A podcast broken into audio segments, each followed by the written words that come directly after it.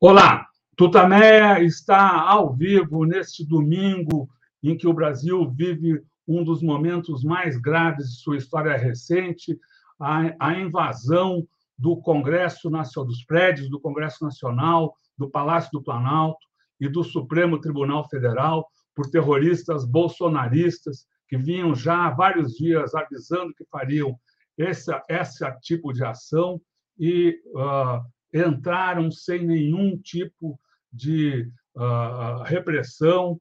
A, a, a, polícia, o máximo que a polícia fez foi largar alguns uh, doses de spray de pimenta e fugir da frente da massa uh, de algumas centenas, talvez uns poucos milhares de pessoas que ali agiam.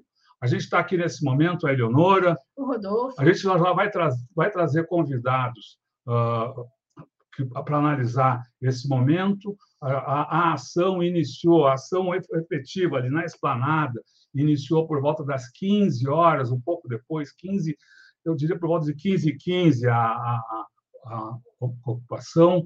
Uh, logo no início da tarde já tinha havido, uh, eles, estavam, eles uh, marcharam em bloco, protegidos por carros, e, e aí chegaram à esplanada, havia uma barreira com. Não tinha mais do que 10 policiais uhum. ali, eles simplesmente passaram por cima. Eu, e aí, Leonora, o que, que, que, que você viu até agora? A gente vai passar uns vídeos daqui a pouco. Leonora.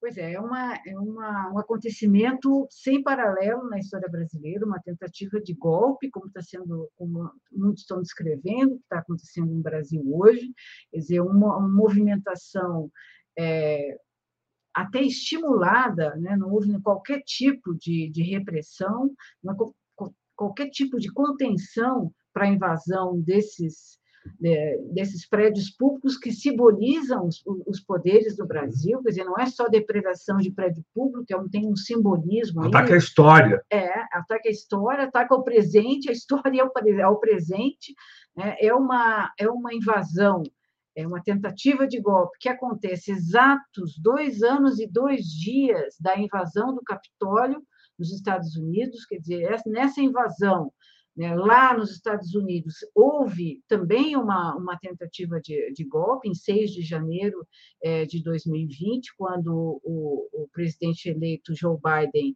estava sendo sacramentado na sua posição no Congresso Nacional, e o desenho da invasão é uma, aqui no Brasil, hoje, é uma cópia, né, sem tirar nem pôr, da, do, que, do que aconteceu é, no Capitólio, né, os vândalos, os terroristas depredando, a gente não tem a uma polícia não agindo, não agindo, inexistindo. Embora acho que aqui houve, né, menos na, nos, nos Estados Unidos acho que houve algum tipo de contenção, aqui a, a, a gente não vê quando a gente enxerga policiais nos vídeos que estão sendo distribuídos pelos bolsonaristas, eles estão confraternizando, eles estão passeando, estão assistindo às cenas, quer dizer, é uma, é um, é uma atitude né, de total acordo com, aqui, com o, o ato é, golpista que está acontecendo, né, na, tudo que se falou de é, é, força nacional, de, de é, policiamento não aconteceu, como o Rodolfo falou, os, os, os vândalos, os terroristas avançaram tranquilamente em, uhum. em, em direção a esses, a esses três símbolos da, da nação brasileira, é uma, uma, uma coisa absurda. O secretário de Segurança do Distrito Federal né, está, veja só, nos Estados Unidos. Ele era ministro da Justiça. Ele era ministro da Justiça do governo Bolsonaro até uh, praticamente o dia 30 de dezembro. É um Bolsonaro, um policial que era ministro da Justiça e que é um dos mais é, fervorosos defensores do bolsonarismo bolsonarista também é o governador do Distrito Federal, o Ibanês. Então, a, a segurança do Distrito Federal entrega ao bolsonarismo, é, patrocina né, esse tipo de evento. Ó, nós estamos agora recebendo um convidado. Oi. Luiz Eduardo, boa tarde, muito obrigado pela sua participação aqui nessa transmissão especial. Uh, você pode falar uma coisa só para a gente ver se está seu, seu som? Uh, eu só queria pedir licença. Você me ouve, Luiz Eduardo? Sim, perfeitamente. Pedir só, só licença, só para botar um vídeo rapidíssimo aqui, claro. do que, ilustrando o que a Leonora acabou de falar sobre a conivência da polícia. É um, é um vídeo que foi colocado por uma jornal, pela jornalista Ana Flor, está nas redes, é, outros também botaram, mas só para uh, ter ideia do que, que é essa, essa conivência, a polícia tirando selfie com os terroristas.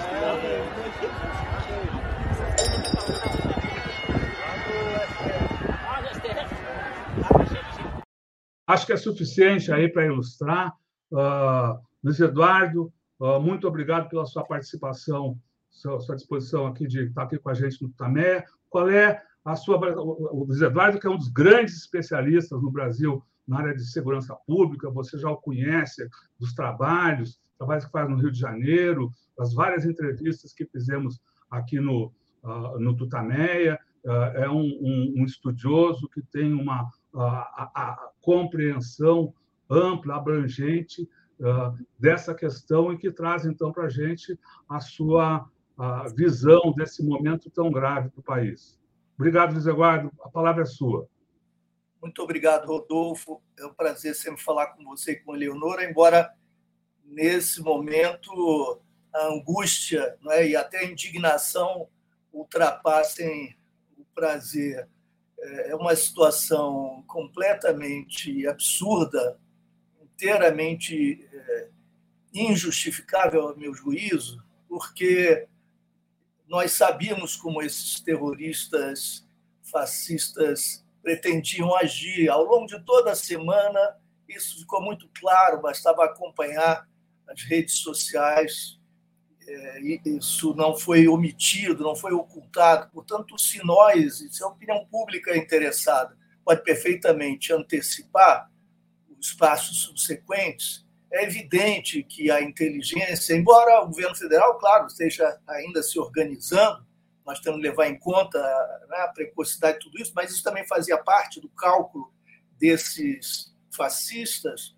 É, é impressionante que a inteligência do governo federal não tivesse acompanhando e, portanto, preparada para esse tipo de incursão e para a conivência criminosa de forças de segurança que já haviam demonstrado né, a sua tolerância com o intolerável e, portanto, a sua cumplicidade.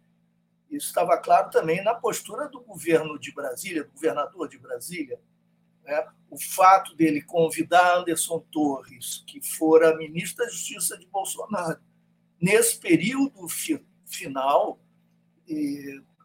período que teve caracterizado justamente pela conivência criminosa com o crime, não é? com o crime político, é, me parece que é, de fato incompreensível. Eu tenho recebido uh, mensagens e tenho me comunicado e trocado ideias com colegas e, amigos e amigas e eh, estão todas e todos absolutamente perplexos, porque o que nós vemos não é a superioridade desse vandalismo fascista, é a, o fato de eles estarem atuando praticamente sozinhos. Né? Há aqui e ali um ponto de resistência, de defesa dos palácios, das edificações públicas, mas nós vimos, o Supremo foi invadido, o Congresso invadido, o Palácio do Planalto invadido. E quais são os propósitos que, que eram previsibilíssimos? Né? É oferecer ao mundo a contra-imagem, aquela imagem histórica e comovente que circulou o mundo todo e que caracterizou a chegada ao poder de Lula e do Brasil democrático, que retomava o fio da história, essa imagem foi degradada, ultrajada, vilipendiada e foi invertida pela invasão dos fascistas, né? uma espécie de tomada da Bastilha, de invasão do, do Palácio de Inverno às avessas, né? como farsa absoluta e uma farsa com esse tom de, de tragédia. Eles querem um cadáver, eles querem desmoralizar o governo, E o governo hesita, por uma, a meu juízo, por uma razão que me parece é, compreensível, mas eu acho que é, é preciso encaminhar uma solução para esse dilema. Qual é o dilema? É o contraste entre autoridade e poder. As, a, a, o, aquilo que nas instituições democráticas funcionou, porque me parece uma balela dizer que as instituições funcionaram ao longo do governo Bolsonaro. Se tivessem funcionado, ele teria caído no segundo, no terceiro crime perpetrado, e muito mais ainda no genocídio, da, da, da pandemia, etc. Evidente que não funcionaram como instituições, o que não significa que não tenha havido segmentos resistentes importantíssimos e atores que individualmente é, cumpriram papéis de fato históricos, às vezes épicos, como foi o caso de Alexandre de Moraes no Superior Tribunal Eleitoral, é? em momentos chave, há momentos em que indivíduos são absolutamente cruciais, não é? E nós tivemos de contar com figuras corajosas e sintonizadas com o compromisso democrático em momentos chave. Mas isso não significa que as, as instituições tenham funcionado. O próprio Supremo muitas vezes deixou de decidir, nós temos vários exemplos nesse sentido, porque temia revelar a própria impotência. Se reiterasse, por exemplo, uma determinação se interviesse com mais força, e assim também outros atores democráticos, porque não contavam com a confiabilidade das forças de segurança, inclusive das Forças Armadas. Porque para você converter a autoridade em poder efetivo, você tem de contar com a possibilidade da desobediência e da reversão da desobediência por meio da coerção, de uma coerção constitucional, democrática, amparada na legitimidade que provém última instância da soberania popular. Né? É, mas isso não se podia testar só em casos de limite, porque poder, atos desse tipo poderiam uh, revelar, desnudar a impotência desses poderes, desses agentes, etc. Agora o governo chega e demonstra imensa timidez e tibieza nas negociações lá com as Forças Armadas. Né?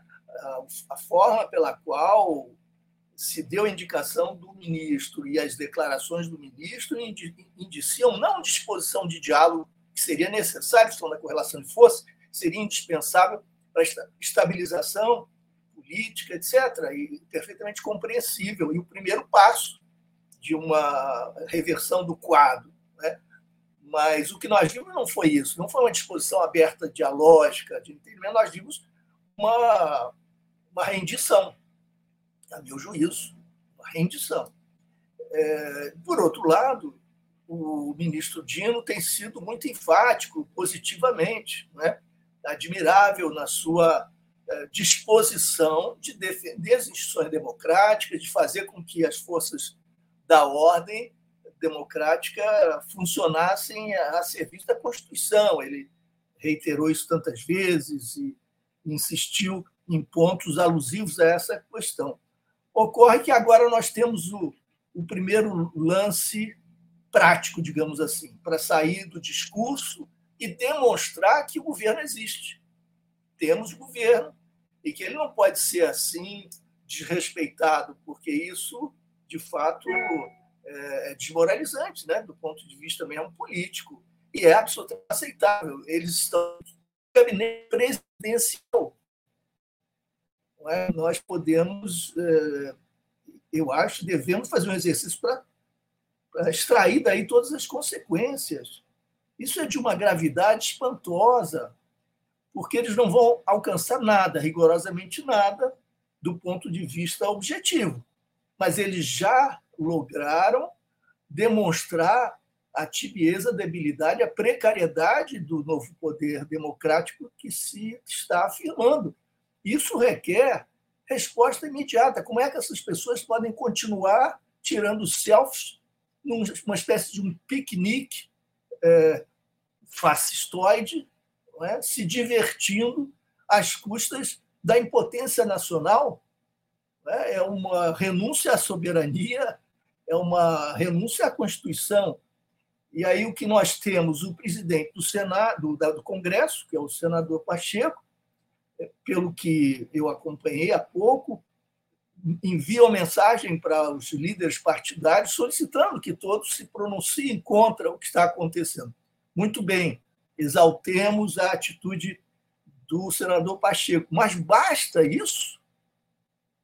Os representantes do PT, o senador Randolph e a presidente Gleisi, estão solicitando intervenção federal, ou no governo do DF, do Distrito Federal, ou pelo menos na segurança pública.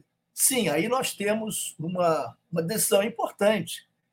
E o presidente do Congresso teria de se pronunciar num sentido muito mais objetivo do que pedir declarações. Não está mais na hora da declaração. Outra, outra mensagem que foi referida, remetida aí ao ministro da Justiça, Flávio Dino, diz que ele estava atuando, estava lá no Palácio é, estava na, no Ministério da Justiça elaborando um plano. Não é hora mais de elaborar plano, mas como elaborar plano? Isso exige, seria exigido de fato a, a, medida preventiva e defensiva que não houve. E se não houve, isso não é falha, Rodolfo, Eleonora, amigas e amigos que nos acompanham, isso não pode ser definido como uma falha. Uma falha é algo que acontece por um triz, uma, uma deficiência localizada. É, não houve o um jogo, um dos times não entrou em campo. Os fascistas venceram por WO, isso é conivência, é cumplicidade. O, os, os palácios teriam de ser agora inteiramente cercados. Todos os que estivessem no interior teriam de ser presos em flagrante imediatamente, todos os cercados não se entra, mas não se sai. E os que estão dentro, então, presos imediatamente. Imediatamente. Essa é a primeira mensagem. Segundo, esses ônibus que os trouxeram têm de ser inteiramente agora apreendidos com todas as, as, as posses, enfim, os objetos dos, dos, dos vândalos fascistas, e nós teríamos de ter prisões de núcleos, de vários núcleos, porque você não tem como prender todos os milhares de pessoas, você pode prender núcleo. Se a, se a polícia quiser instrução, pode observar em vídeos as suas ações contra MST, contra a MTST, contra os movimentos populares, contra os movimentos democráticos. E eu não peço, inclusive, que, que sejam que, que cometam atrocidades ou ilegalidades e violências e brutalidades. Não é necessário isso, nem ninguém está pedindo nenhuma ilegalidade, mas o cumprimento da lei. A Polícia Militar eh, do Distrito Federal tem quadros suficientes para essas operações. Alguém já falou em GLO, não, é uma armadilha. GLO significa garantia da lei e da ordem. E isso envolve a presença de forças militares, forças das, das, eh, da área da defesa, das forças armadas, em geral, do Exército. Né? E, e, e me parece aí uma armadilha. Criar uma situação para que imediatamente nós nos tornemos de novo reféns das Forças Armadas. É, essa, essa solução, por favor, não faz nenhum sentido. E nós temos das forças policiais brasileiras condições de impedir uma coisa dessas. Imagina se não tivéssemos. É claro que sim. Então, a GLO me parece um grande equívoco e uma armadilha, e um perigo muito grande. E já houve até durante a semana, para vocês terem uma ideia, eu recebi mensagens de amigos que atuam na área de segurança pública dizendo: você sabe que vai acontecer no final de semana invasão ah, aos palácios, etc. E a provocação é no sentido de que se solicite uma GLO e as Forças Armadas vão se negar a agir ou vão protelar a, a sua ação à moda do que aconteceu na Ucrânia. Recebi essa, essa mensagem. Eu não estou dizendo que as Forças Armadas não atuassem, não fossem atuar.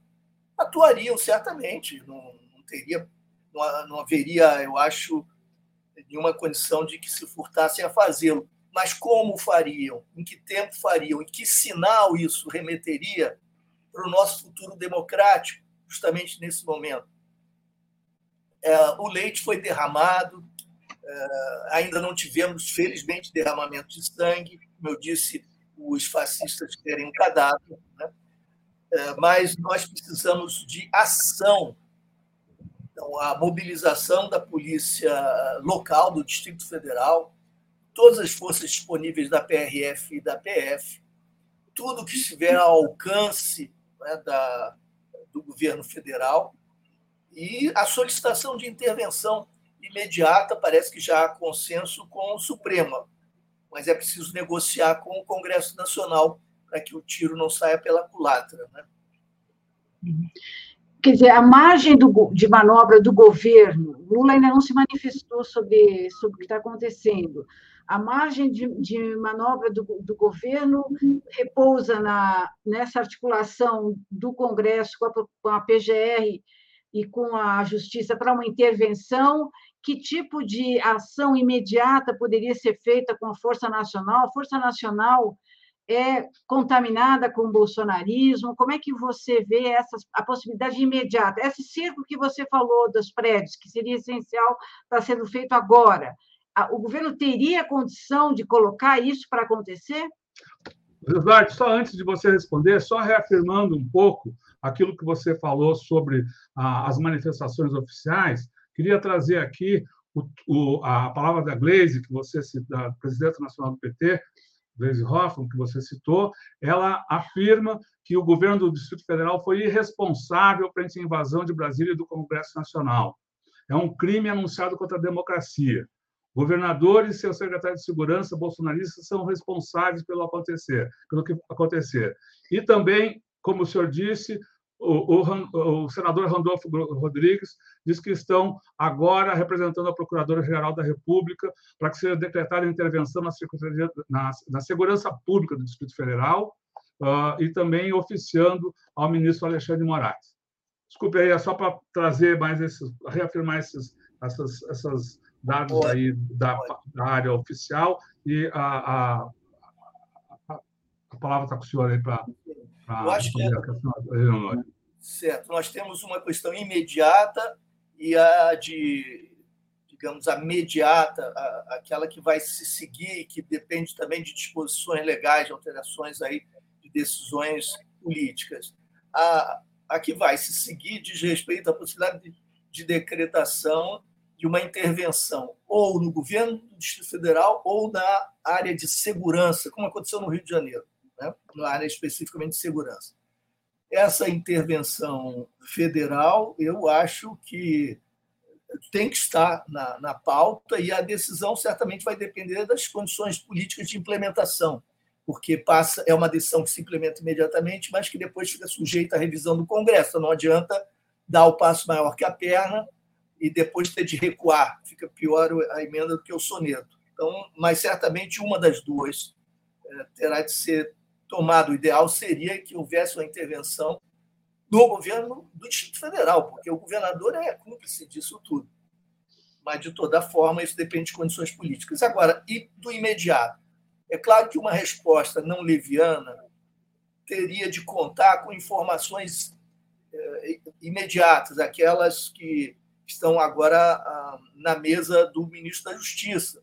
Nós não temos como saber exatamente qual é o contingente da Polícia Militar disponível para mobilização imediata no Distrito Federal. Não sabemos quanto da, da, da Força Nacional, que ele disse que tinha convocado, quantos estão em Brasília. Em geral, a Força Nacional não resolve essas situações porque é, ela é composta por um número muito insuficiente. Né? Eu acho que o conjunto das forças da Força Nacional inclui aí, certamente estou errado, mas no máximo 700 pessoas. Isso, se ele tivesse levado para lá, para Brasília, digamos, uns 500, uns 500 profissionais da Força Nacional, é, já ajudariam. Né? Não seriam certamente suficientes, mas ajudariam bastante. Ele disse que havia convocado. Então, digamos que ele dispõe aí de algumas centenas de membros da Força Nacional. O que é a Força Nacional? Ela é, é um, digamos, um, um agregado formado por policiais militares convocados, selecionados e convocados de vários estados, quase todos os estados. E esses policiais ficam à disposição, quando há necessidade, do governo federal para algum tipo de, de intervenção pontual. Né? É, é uma força não suficiente, mas enfim, estaria disponível. Quanto da, da, das divisões, das unidades operacionais da Polícia Federal e da Polícia Rodoviária Federal, estariam disponíveis e passíveis de mobilização imediata ali no Distrito Federal, na área de Brasília, o Próximos e Goiás, etc.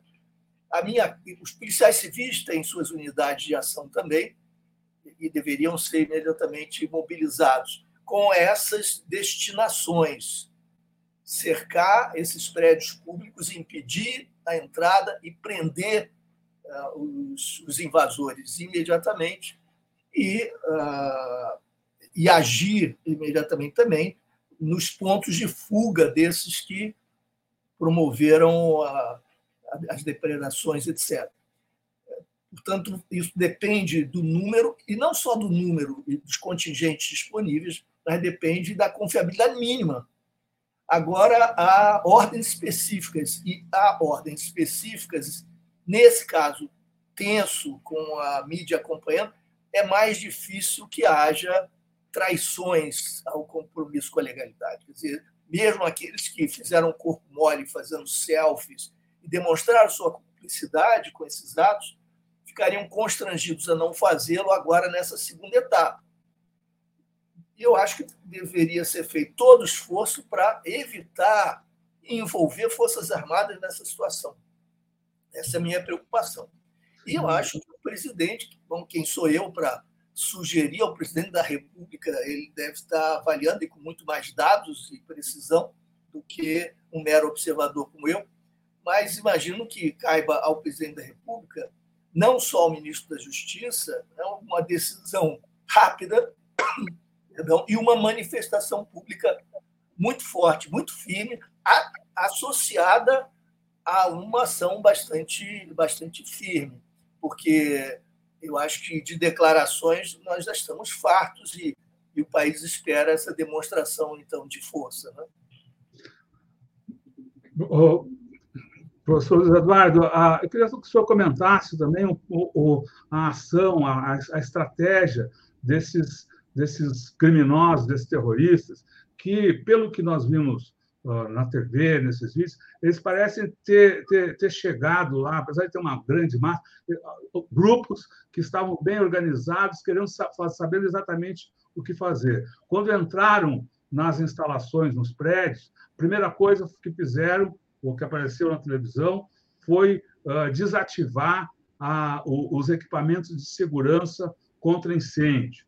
Uh, quer dizer, o que já dá indício que eu gostaria que o senhor uh, avaliasse aí uh, nesse momento. E também considerando isso a falta de chegada sequer do corpo de bombeiros, não digo nem da força repressiva, mas de uma força protetora daquilo que, como a Eleonora colocou no, no início, é muito mais do que patrimônio físico, que já é importante demais, mas é o patrimônio histórico presente e passado do povo brasileiro é, essa desativação né, da, ali das defesas contra incêndio, de fato, chama a atenção. A desativação é o indício de outras intenções. Esperemos que eles não cheguem a tanto. E isso está a serviço de um, de um certo tipo de compreensão da política, que é tipicamente fascista e bolsonarista, não é?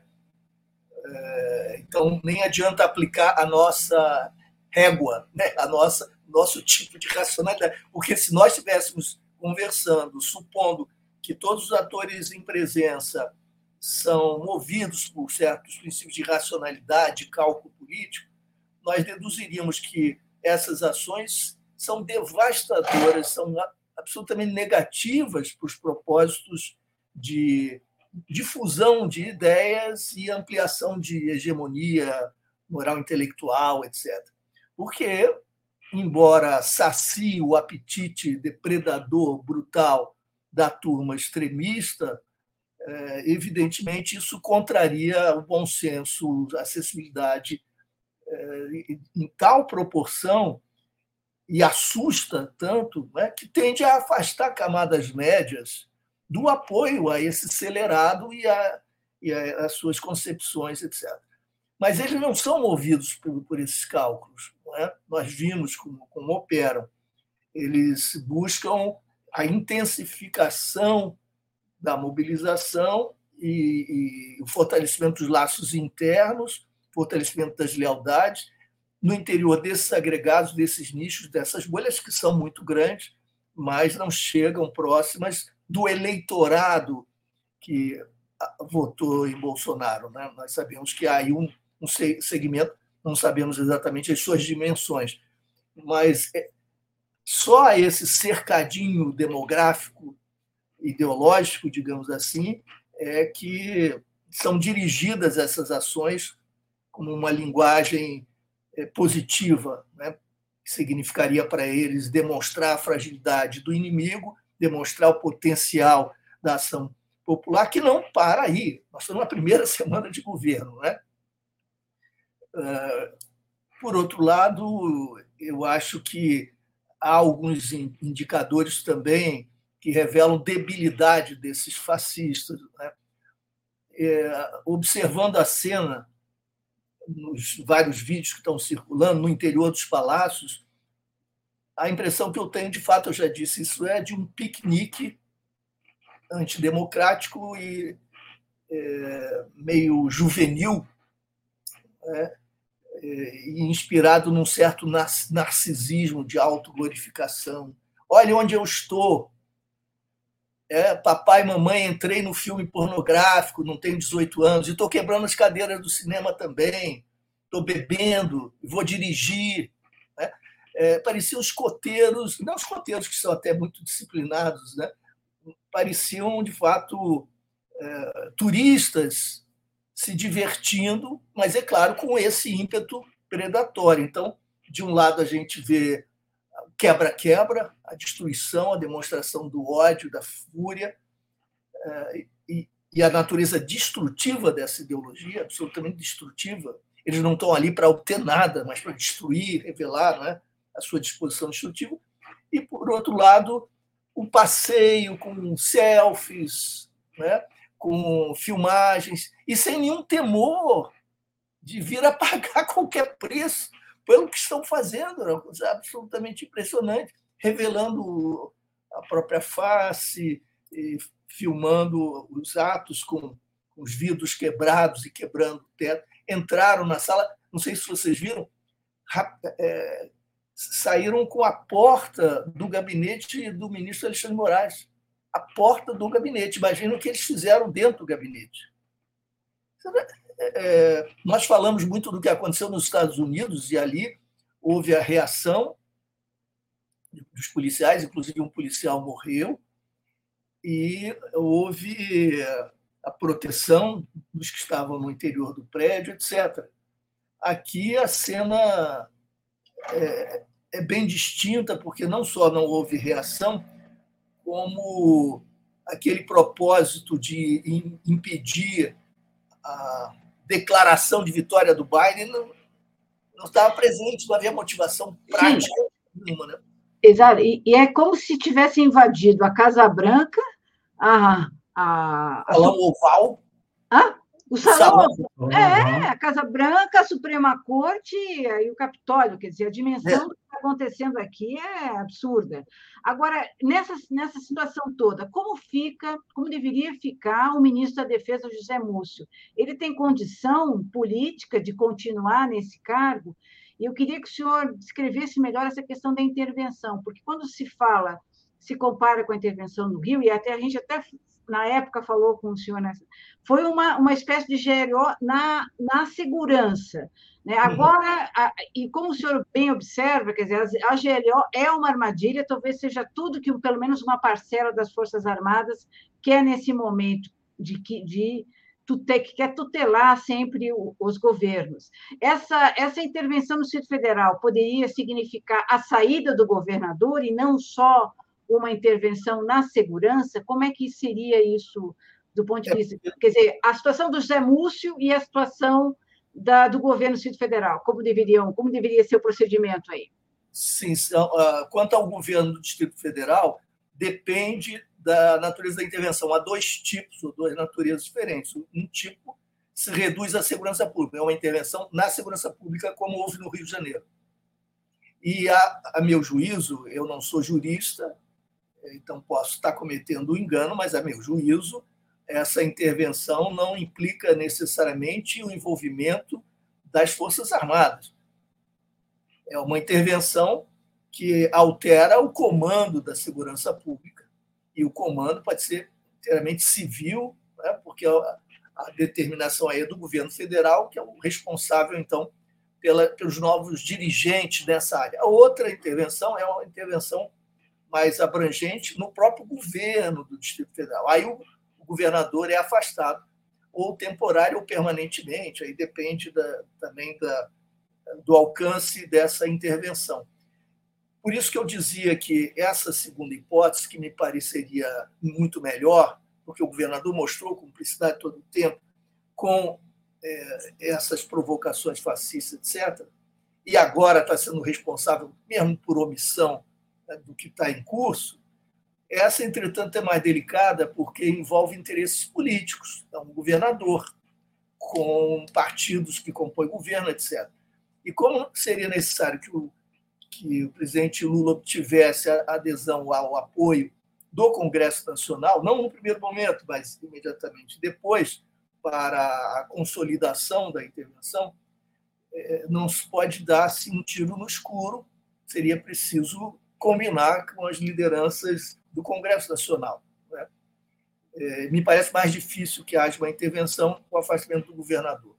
Mas a outra é, foi, inclusive, segundo a reportagem que eu vi há pouco na Globo News foi, inclusive, é, sugerida por ministros, por dois ministros do Supremo Tribunal Federal. Então, há aí uma, algo à mão, algo de fato é, que seria factível. Quanto ao Múcio, ao, ao ministro Múcio, não me parece que isso altere a situação, pelo menos até o momento, a situação inicial porque eh, as Forças Armadas não estão sendo chamadas a agir, portanto, não estão se omitindo. Elas não, não têm responsabilidade nesse caso, nem o ministro da Defesa. E não creio que isso altere o quadro.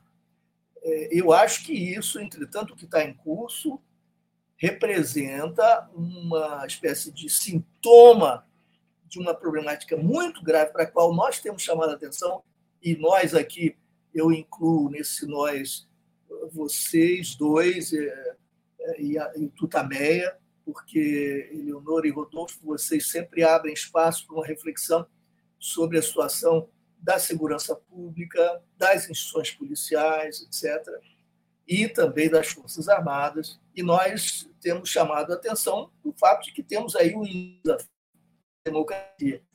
E, a meu juízo, não me parece razoável lidar com esse desafio é, enviando mensagens de, de rendição, quase que um pedido de clemência. Não interfiram, não atrapalhem, e nós não tocaremos absolutamente em nada que diga respeito aos interesses de vocês, etc. Essa espécie de tordesilhas, né? de um lado, esse universo insulado às Forças Armadas, de outro lado, o governo. O que, é que vai acontecer no 31 de março? É, é, vai haver também nota oficial das forças homenageando o golpe de 64? Nós vamos ter que tipo de garantia daqui para frente de que ah, tudo que foi feito com a anuência das lideranças das Forças Armadas, tudo que foi feito é, não se repita, e mais do que isso, não, não mantenha a sua consistência interna. Eu acho que nós estamos diante de um quadro muito grave. É claro que a conjuntura reclama prudência, exige prudência, a correlação de força é muito delicada. Lula venceu por um triz, é preciso ter humildade para reconhecer a necessidade de ampliação das alianças, mas na área é chave do governo federal, a área que é essa que permite ou não que a autoridade se converta em poder, essa tem de ser objeto, eu acho, de uma política muito incisiva, nada desafiadora, provocativa, nada jacobina, moderada, sem dúvida, mas muito objetiva. Né? O que é que o país deseja das suas Forças Armadas. O vitorioso das eleições não tem nada a dizer sobre isso. E sobre as forças policiais, e sobre a situação da segurança pública. Nós vamos continuar lidando com isso no varejo e reativamente? Ah, vamos fazer isso. Quando surgiu a primeira chacina no Rio de Janeiro, Leonor e Rodolfo, e, e infelizmente nós podemos dizer que é provável que aconteça, porque há décadas vem se repetindo, então, se ocorrer novamente, nós vamos ter que situação? O ministro Silvio Almeida já deu demonstrações claras de que pretende agir, de que está comprometido com a defesa da vida e dos direitos humanos. O mesmo podemos dizer da ministra Aniele, até por sua história pessoal. Outros setores do governo, sem dúvida, têm compromisso com a defesa da vida, né, a dignidade humana, etc. Mas o secretário nacional de Segurança Pública ainda não se pronunciou, ele não tem nenhuma relação com a área.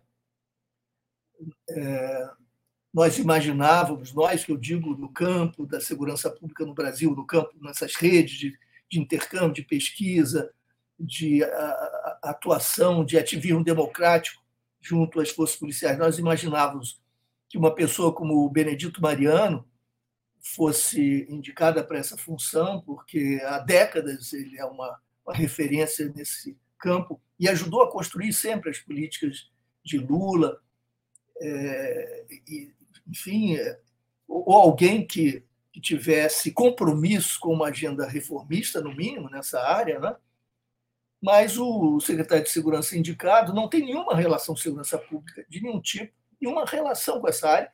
É um político do PSB que não foi reeleito e que no seu estado não tem propriamente uma marca de compromisso de enfrentamento dessas questões atinentes a direitos humanos, etc. Muito bem, nada contra ele, mas essa, inclusive não há tempo para qualquer avaliação, seria absurdo cobrar do secretário.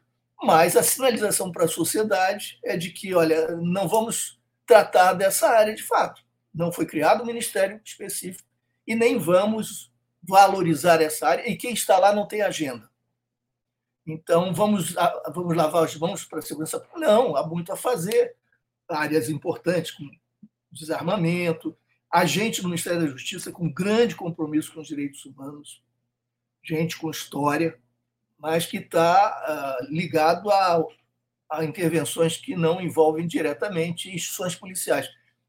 Então, há, um, há um certo, uma certa lacuna que a população não percebe, mas quem é da área percebe. É uma espécie de sinalização do tipo: vamos deixar de lado, porque isso aqui é espinhoso, a correlação de forças não é boa, não vamos é, meter a mão na, nessa, enfim, nesse ninho aí de vespas, né? eu acho que o que está acontecendo hoje, mesmo que não interfira na situação do ministro Múcio e não interfira nas decisões anteriores a respeito de segurança pública por parte do governo federal, vai recolocar essa problemática para nós. Né? Perfeito.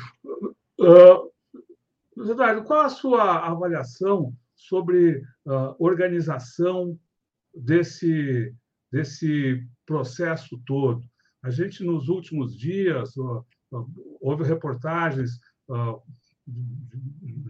aí apresentando que teria havido planos na área do antigo GSI. Também sempre se fala de, de organização, de articulação com grupos trumpistas, com interesses estrangeiros nisso. A próprio, o próprio desenho dessa invasão repete quase ipsis literis aí a invasão ao Capitólio. Enfim, uh, qual a sua, a sua avaliação ou informação, balanço a respeito dos responsáveis uh, pela manipulação desses terroristas, pela organização disso, pela preparação dessa desse atentado. Que, só para lembrar, eles tentaram, fecharam 23 de maio aqui em São Paulo durante um período, já foram dispersados, uma, certa, uma coordenação é evidente aí. Ah, sem dúvida. Não, sem dúvida. É... Isso não é espontâneo e as pessoas não, não decidem espontaneamente, cada uma delas, ir em direção a Brasília ou ir agir aqui ali naquele momento é claro que há coordenação, que há alguma organização. Esses ônibus, parece que no mínimo 80, né, que foram a Brasília. É, como é que, que se deu o, o arranjo, o planejamento para que isso acontecesse? Isso aponta para o passado, isso não foi inventado né, ontem, há um, um histórico. Esse histórico remete diretamente as estratégias bolsonaristas e remete, de alguma maneira, àquilo que no Palácio do Planalto de Bolsonaro se situava naquele enclave problemático do GSI, da ABIN, etc.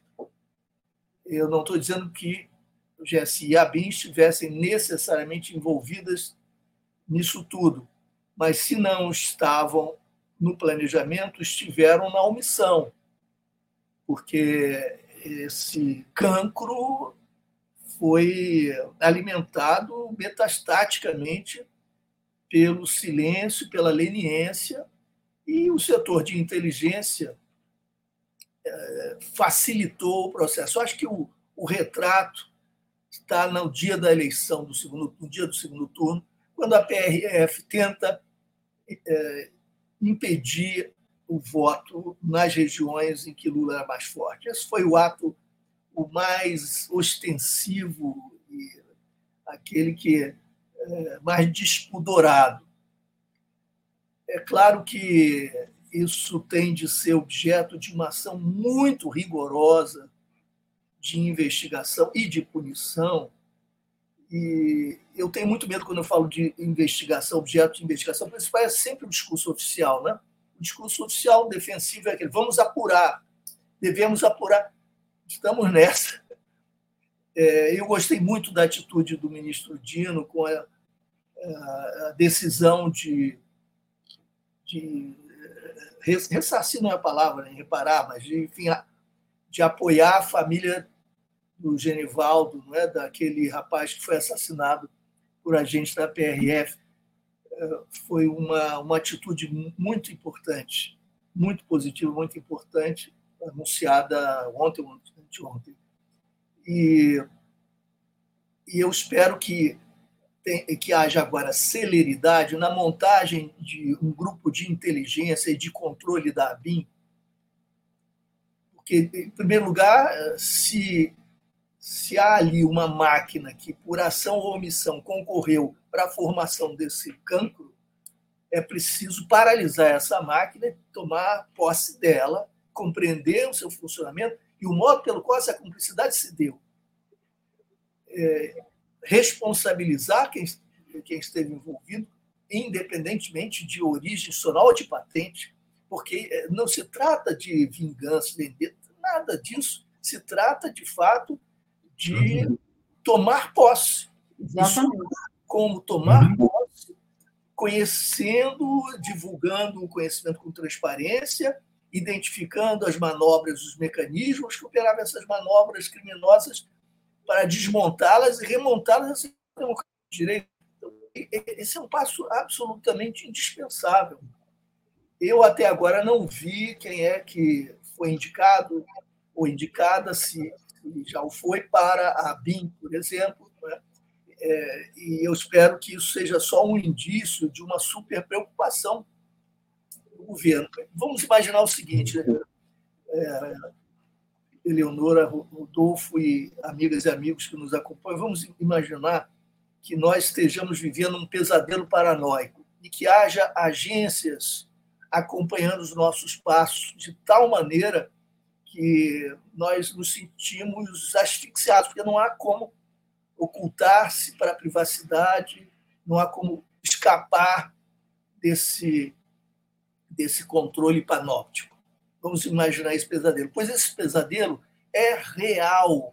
Edward Snowden nos revelou, acho que em 2010, se eu não estou enganado, pela divulgação dos documentos secretos da NSA, mais até do que da CIA, que os dirigentes de vários países e a, e a presidente Dilma Rousseff, inclusive, estavam sendo monitorados.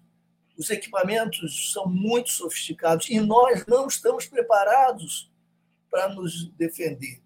Olha aí uma pauta, como costuma dizer o meu amigo e, e um dos principais especialistas na área da defesa, dos estudos das Forças Armadas, Manuel Domingos. Ele sempre diz isso: é preciso agenda, é preciso uma pauta para a defesa, mas não tocar e manter a burocracia é, por inércia, é apresentar uma pauta para a sociedade e para as instituições dessa área. É, essa é uma das questões que tem que ser prioridade nessa pauta para todo o país. Nós não temos defesa hoje. Estamos inteiramente vulneráveis. Isso é desesperador. Pensem que isso é algo muito concreto. É. Então, eu, imagino que o presidente Lula esteja às voltas com isso. Como é que é, como é, que é, é, é possível hoje criar uma armadura, uma blindagem de defesa contra a inteligência internacional manipuladora, que impacta a economia, as grandes empresas, as grandes estatais brasileiras e as grandes decisões nacionais. E isso é indissociável desse corpus perverso transnacional, essa agência fascista, essa internacional fascista, a qual o Bolsonaro está ligado, com seu secto, etc. E essa internacional fascista tem suas táticas e seus planos. Né? Isso que está acontecendo hoje é parte, portanto, tentacular de uh, uma organização internacional e de agentes que no país continuam operando como se estivesse ainda no governo anterior. É urgente, absolutamente urgente para que, a política é, comece a dar frutos, para que o governo comece a operar, as políticas públicas tenham, tenham curso. É impressionante como a grande mídia, por exemplo, tem chantageado o ministro Haddad, o presidente Lula, com um fiscalismo do século passado, né? com é, um discurso neoliberal. Muito bem lembrado, muito bem lembrado. Né? Inteiramente ultrapassado, é uma verdadeira chantagem. Não há um dia em que não, há essa pressão, não haja essa pressão. É, televisões que são muito abertas, alguns canais abertos, a uma certa pluralidade, inclusive que assumiram posições democráticas muito importantes, entretanto, continuam fazendo um discurso único, neoliberal, sem que haja qualquer espaço para uma respiração crítica, para uma outra perspectiva. É como se houvesse ah, a erva daninha de um lado do, da gastança irresponsável, que vai até inviabilizar o desenvolvimento nacional, e, de outro lado, houvesse a responsabilidade, a racionalidade. É, é inacreditável. Né? Mas, enquanto isso, essas questões-chave não são objeto de nenhum debate público importante. É importante que você falou, é o que aconteceu hoje é uma parte tentacular de uma organização internacional. É importante ter essa visão. A gente recebeu informação de que o Flávio Dino vai falar em instantes. Opa. A gente está com, tá com, o sinal do Dino aqui, do, do, enfim, do, do governo. Quando ele entrar, a gente interrompe e passa o Flávio Dino. Perfeito. Antes hum. disso, então, uh, queria comentar, que o senhor comentasse, a gente está recebendo uh, via Twitter, vendo via Twitter, manifestações de vários governos uh, do mundo inteiro, da Europa, da América do Sul, da América Latina, em apoio ao governo Lula. O, o Jamil Chad, que é um especialista em política uhum. internacional, já colocou também, já há mais tempo, colocou uma reportagem dando conta dessa dessa mobilização. Quer dizer, no cenário internacional, tirando essa internacional fascista, fascista a que o senhor se referiu, parece que há um levante de apoio à democracia no Brasil, à vontade do povo brasileiro. Isso é muito importante, não é, Rodolfo? Muito importante. Assim como foi o reconhecimento imediato da vitória de Lula no dia do segundo turno, né? Uhum. Pronunciamento rápido de lideranças internacionais importantes, reconhecendo e parabenizando Lula pela vitória. Isso criou imediatamente uma barreira para os negacionistas que, evidente, preparavam ali uma reação. E agora é importante também que se dê essa essa unidade internacional democrática. Genora, só antes da tua pergunta, uhum. desculpe. Eu estou vendo que as redes estão se mobilizando com um monte de informações desencontradas sobre ah, ocupação nas estradas, intervenção aqui, ação aqui, lá. A gente quer sugerir a todos que procurem usar, uh, não usar a informação das redes, busquem informação uh, em canais oficiais, seja do governo, seja, ou mesmo na, uh, na imprensa tradicional, para que não, não, não, não, não virem alvo de manipuladores. Leonora. A minha pergunta é sobre o impacto do que está acontecendo hoje na, entre os eleitores de Bolsonaro, porque, uhum. eu, eu, claro, a gente sabe que nem todos os eleitores do Bolsonaro têm um corte fascista e têm essa, esse posicionamento. E havia muito a, a, uma visão nos últimos dias de que o fato do Bolsonaro ter fugido para os Estados Unidos é, havia um certo desnorteamento, até se falou, alguns jornais escreveram isso, que a, a, a, base bolsonarista estaria desnorteada. O que a gente viu hoje é que, pelo menos, tem uma parcela que não está nem um pouco desnorteada, que está ativa na ação é, é, terrorista. Agora, esse, esse, esses fatos de hoje abalam o bolsonarismo ou são, ou ao contrário, fortalecem? Qual o impacto disso entre os eleitores de Bolsonaro, sejam eles pró-fascismo, sejam eles, enfim, antipetistas, ou enfim? É, Leonora, eu sinceramente não sei, porque isso vai exigir um acompanhamento pesquisas empíricas, né? não seria muito responsável afirmar. Eu vou dizer qual é a minha impressão, uma intuição. A minha intuição é que isso é mais negativo do que positivo para eles. Para o núcleo mobilizado, esse núcleo fascista que abraça o bolsonarismo com um ímpeto destrutivo, etc., para esse grupo vai ser fortalecedor né, uma espécie de ordem unida diante do, desse anunciado esfarelamento do bolsonarismo. Então, é uma espécie de toque de ordem unida para demonstrar que há sobrevida e há essa, essa vida ainda perversa, mas ela ainda está de pé, essas forças estão atuando, etc. Então, para aí uma, manter-se unido e ativo para essa tropa, não é? esse tipo de, eh, de agente da, da mobilização política.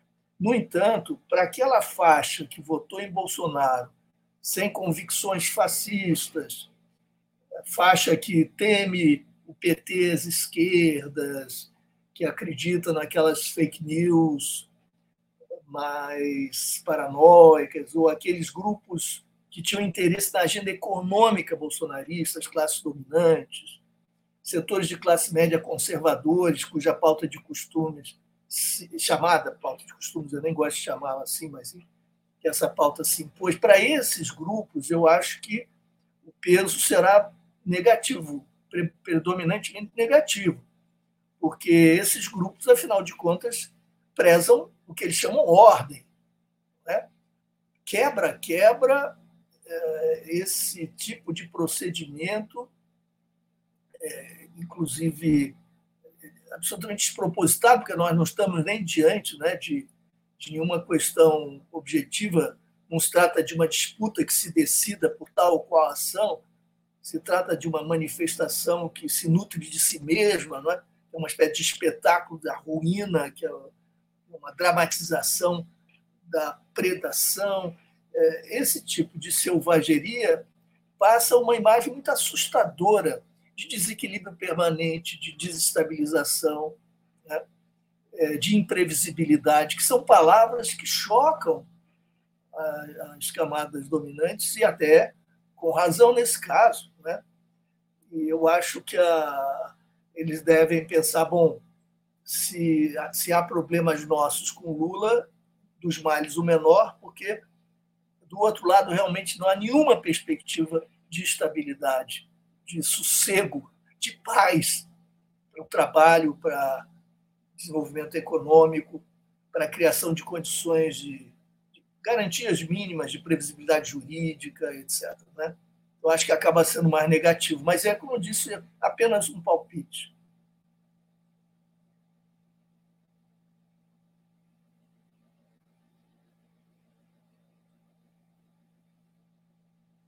corroborando observações que o senhor fez, a, a, a Glaze Hoffman, a deputada Glaze Hoffman, também entra nessa avaliação de, das motivações e da organização desse movimento. Ela afirma, e eu queria sua, seus comentários, o que acontece em Brasília não é movimento de massa nem espontâneo.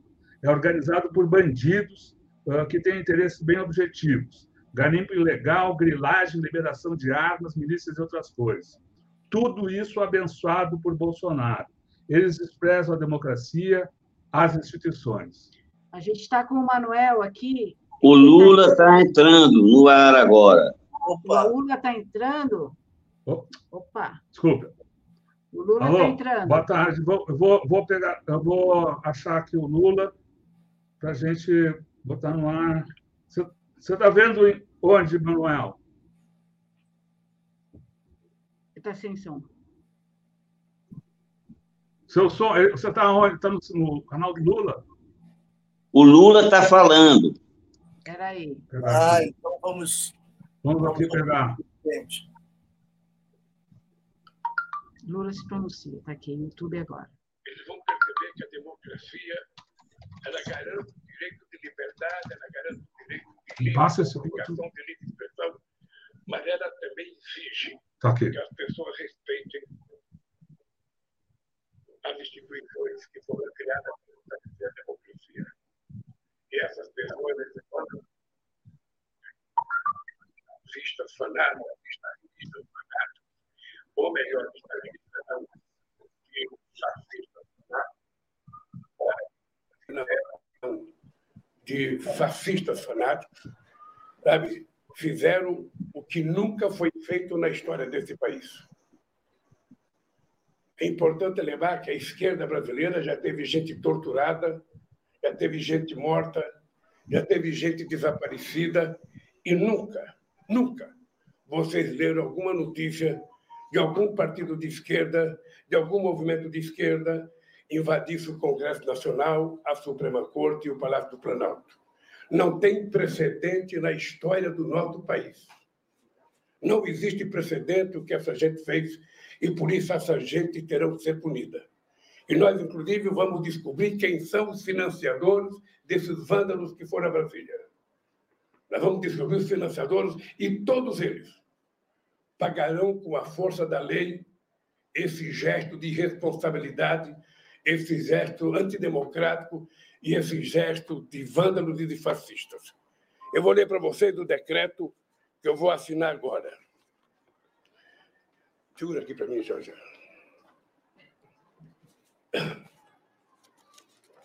Decreto a intervenção federal no Distrito Federal com o objetivo de pôr termo ao grave comprometimento da ordem pública nos termos em que especifica. O presidente da República, no uso da, sua, no uso da atribuição que lhe confere o artigo 84, capto, inciso 10, e no artigo 34, inciso 3 da Constituição, decreta. Artigo 1 Fica decretada intervenção federal no Distrito Federal até dia 31 de janeiro de 2022. A intervenção de que se trata o CAP se limita à área de segurança pública, conforme o disposto no artigo 117-A da Lei Orgânica do Distrito Federal. Parágrafo 2 o artigo 2 parágrafo 2 o objetivo da intervenção é por termo a grave comprometimento da ordem pública do Estado no Distrito Federal, marcada por atos de violência e invasão de prédios públicos. Artigo 2 Fica nomeado para o cargo do interventor Ricardo Garcia Capelli, que é o secretário executivo do Ministério da Justiça. Artigo 3 As atribuições do interventor são aquelas necessárias às ações de segurança pública, em conformidade com os princípios e objetivos previstos no artigo 117-A da Lei Orgânica do Distrito Federal. Parágrafo 1. O interventor fica subordinado ao presidente da República e não está sujeito às normas distritais que conflitarem com as medidas necessárias à execução da intervenção. Parágrafo 2. O interventor poderá requisitar, se necessário, os recursos financeiros, tecnológicos, estruturais e humanos do Distrito Federal afetos ao objeto e necessários à consecução do objetivo da intervenção. Parágrafo 3. O interventor poderá requisitar a quaisquer órgãos civis e militares da administração pública federal os meios necessários para a consecução do objetivo da intervenção. Parágrafo 4. As atribuições previstas no artigo 117-A da Lei Orgânica do Distrito Federal que não tiverem relação direta ou indireta com a segurança pública permanecerão sob a titularidade do governo do Distrito Federal. Parágrafo 5 o interventor no âmbito do, do, no âmbito do Estado do Distrito Federal exercerá o controle operacional de todos os órgãos distritais de segurança pública previsto no artigo 144 da Constituição e no artigo 117-A da Lei Orgânica do Distrito Federal. Artigo 4. Poderão ser requisitados durante o período da intervenção os bens, serviços e servidores afetos às áreas da Secretaria do Estado de Segurança do Distrito Federal, da Secretaria de Estado de Administração Penitenciária do Distrito Federal e do Corpo de Bombeiros Militar do Distrito Federal para emprego nas ações de segurança pública determinado pelo interventor. Artigo 5 Esse decreto entra em vigor na data da sua publicação. Brasília, 8 de janeiro de 2023, 202 da independência e 135 anos da República. Eu, eu tinha vindo. Eu tomei a decisão de vir a Araraquara, porque eu estava em São Paulo e antes de voltar a Brasília, eu queria prestar solidariedade ao companheiro Edinho e ao povo de Araraquara e, sobretudo, às vítimas, aos parentes da família que teve, sabe, que morreu todas as pessoas. Eu passei aqui junto com o meu ministro da cidade, junto com o ministro do, do, do ministro do Desenvolvimento Regional, ah, para que a gente possa discutir com o Edinho e saber, sabe, o quanto vai custar a reposição das coisas que foram destruídas aqui na cidade de Araraquara. Nós sabemos que no Brasil tem muitas cidades que estão, sabe, com problemas de, de chuva, com problema de destruição de estrada, e lamentavelmente, lamentavelmente, o genocida que deixou o poder deixou apenas 25 mil reais para que a gente pudesse cuidar de desastres. Ou seja, ele não deixou nada para a gente cuidar e cuidar, sabe, da cidade, do Estado e do próprio governo federal. Por isso eu vim aqui com muita tranquilidade. Imaginava até que o Adin iria me convidar para o almoço depois da visita, depois da conversa. Quando começamos a assistir pela televisão a caminhada dos vândalos em direção à Praça dos Três Poderes. Chegando lá, vocês acompanharam. Eles invadiram, quebraram muitas coisas, e, lamentavelmente, quem tem que fazer a segurança do Distrito Federal é a Polícia Militar do Distrito Federal, que não fez. Houve, houve eu diria, sabe, incompetência, má vontade ou má fé das pessoas que cuidam da segurança pública do Distrito Federal. Não é a primeira vez. Vocês vão ver nas imagens que eles estão guiando as pessoas na caminhada até o, o, a Praça dos Três Poderes. No dia, no dia 30, quando houve a minha diplomação, vocês viram aquele quebra-quebra em Brasília à noite, a Polícia Militar de Brasília estava guiando eles vendo eles tocar fogo em ônibus e não fazia absolutamente nada. Esses policiais que participaram disso não poderão ficar impunes e não poderão participar da corporação, porque não são de confiança da sociedade brasileira. Eu espero que a gente, a partir desse decreto, a gente possa não só cuidar da segurança do Distrito Federal, mas garantir de uma vez por todas que isso não se repetirá mais no Brasil.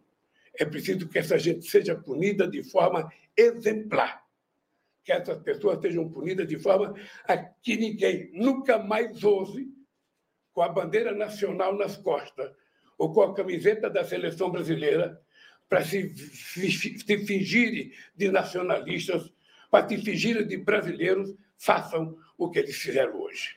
Isso nunca tinha acontecido. Nem no auge da chamada luta armada nesse país, nos anos 70, houve qualquer tentativa de qualquer grupo fazer qualquer qualquer quebra-quebra na parte dos três poderes, no Palácio do Presidente, no Palácio da Justiça e na Câmara dos Deputados.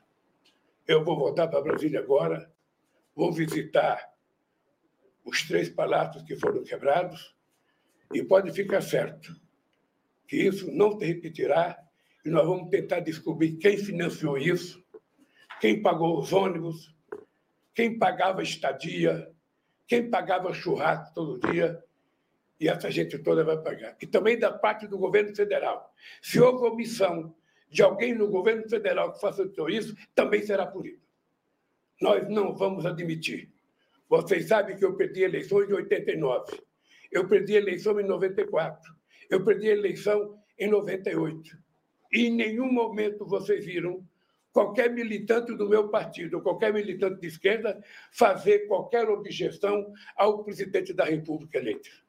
Esse genocida não só provocou isso, não só provocou isso, não só estimulou isso, como, quem sabe, está estimulando ainda pelas redes sociais, sabe, que a gente está sabendo lá de Miami, onde ele foi descansar. Na verdade, ele fugiu para não me colocar a faixa e é muito triste depois da festa democrática do dia primeiro.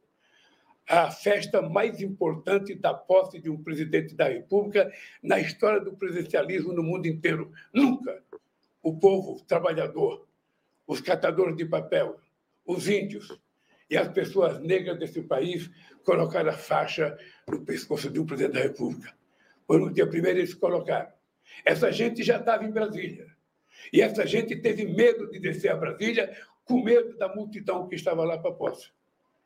E aproveitaram o silêncio de um domingo, quando a gente ainda está montando o governo, para fazer o que eles fizeram hoje. Todo mundo sabe que tem vários discursos do ex-presidente da República estimulando isso. Ele estimulou a invasão na Suprema Corte, estimulou a invasão, só não estimulou a invasão no Palácio, porque ele estava lá dentro. Mas ele estimulou, estimulou a invasão nos três poderes sempre que ele pôde. E isso também é da responsabilidade dele. Isso é da responsabilidade dos partidos que sustentam ele, e tudo isso vai ser apurado sabe, com muita, com muita força e com muita rapidez. Eu quero agradecer a vocês, porque eu vim aqui para outra coisa, e vou deixar aqui depois os meus ministros aqui para falar com vocês. Já conversaram com o Edinho o que, que o governo federal pode fazer para que a gente possa recuperar, sabe, essa cidade maravilhosa chamada Morada do Sol. Eu quero, quero Edinho, dizer para você que uh, eu vou quarta-feira receber o governador do estado em Brasília.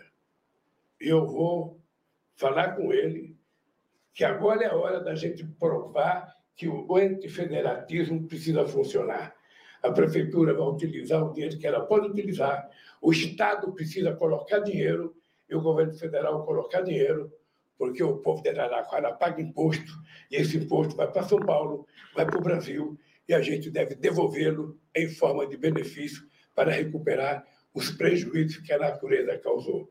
E é importante lembrar, quando alguém hoje achar que a questão climática é uma coisa menor, que a questão climática é uma coisa, sabe, de estudante, que é uma coisa de esquerdista, que é uma coisa de Partido Verde, não.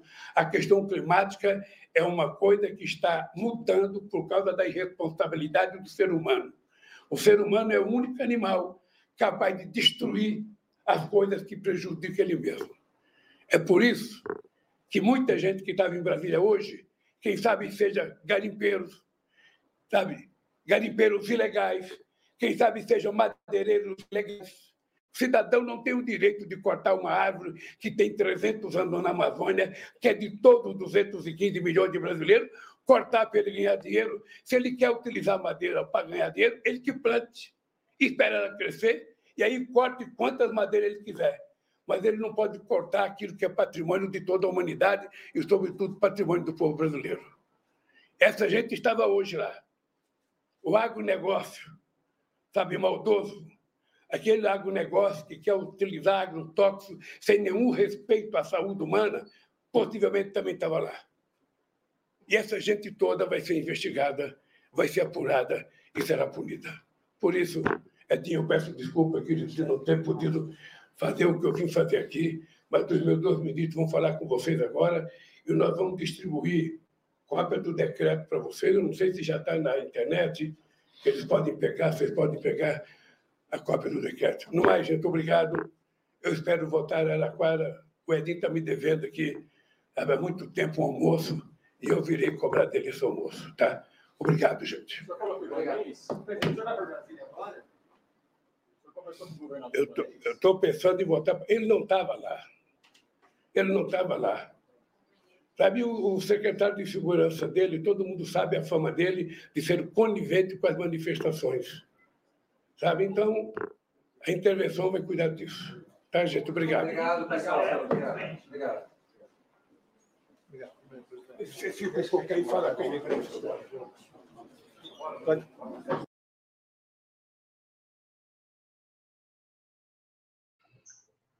Bom, ouvimos todos aqui, então, a manifestação do presidente da República, presidente Lula, uh, decretando a intervenção no, no, Distrito Federal. A gente uh, acolhe agora, recebe com muita alegria uh, o pesquisador, professor Manuel Domingos Neto, que, como o professor Luiz Eduardo, é um grande especialista aí na área de segurança, a gente vai, uh, e também videocolunista aqui do Tameia, a gente vai seguir a conversa com os nossos uh, dois especialistas para que analisem uh, a fala do presidente e os desdobramentos desse, desse decreto. Só, vamos, vamos, só para vamos começar então nesse momento com o, o, Manuel Domingos, que chegou, e logo depois a, a, a, a, fala, a intervenção, as observações do professor Luiz Eduardo.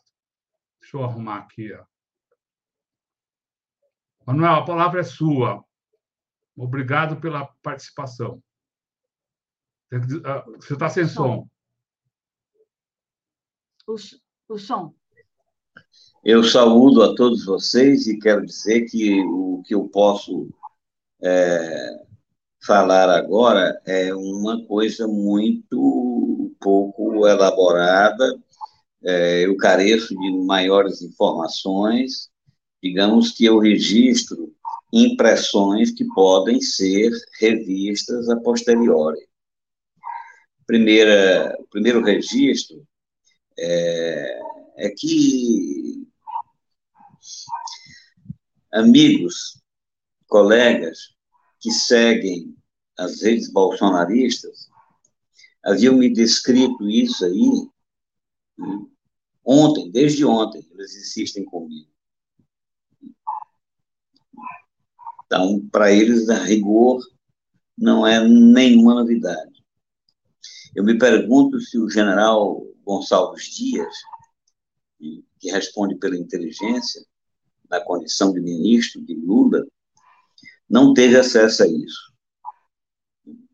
General G. Dias, o famoso general G. Dias. Eu me pergunto também aonde está o batalhão do Exército, batalhão de guarda, que não precisa de autorização de ninguém para dar um tiro em quem invadiu o palácio sem ordem. Onde estava esse batalhão? Todo mundo sentando a pua no governador do Distrito Federal. O Lula, inclusive, responsabilizando firmemente o governador. Manuel, explica, explica para a gente, tem um batalhão das Forças Armadas que protege... Permanentemente estacionado no subsolo do palácio. Permanentemente estacionado. E preparado, ele não precisa de ordem para atirar.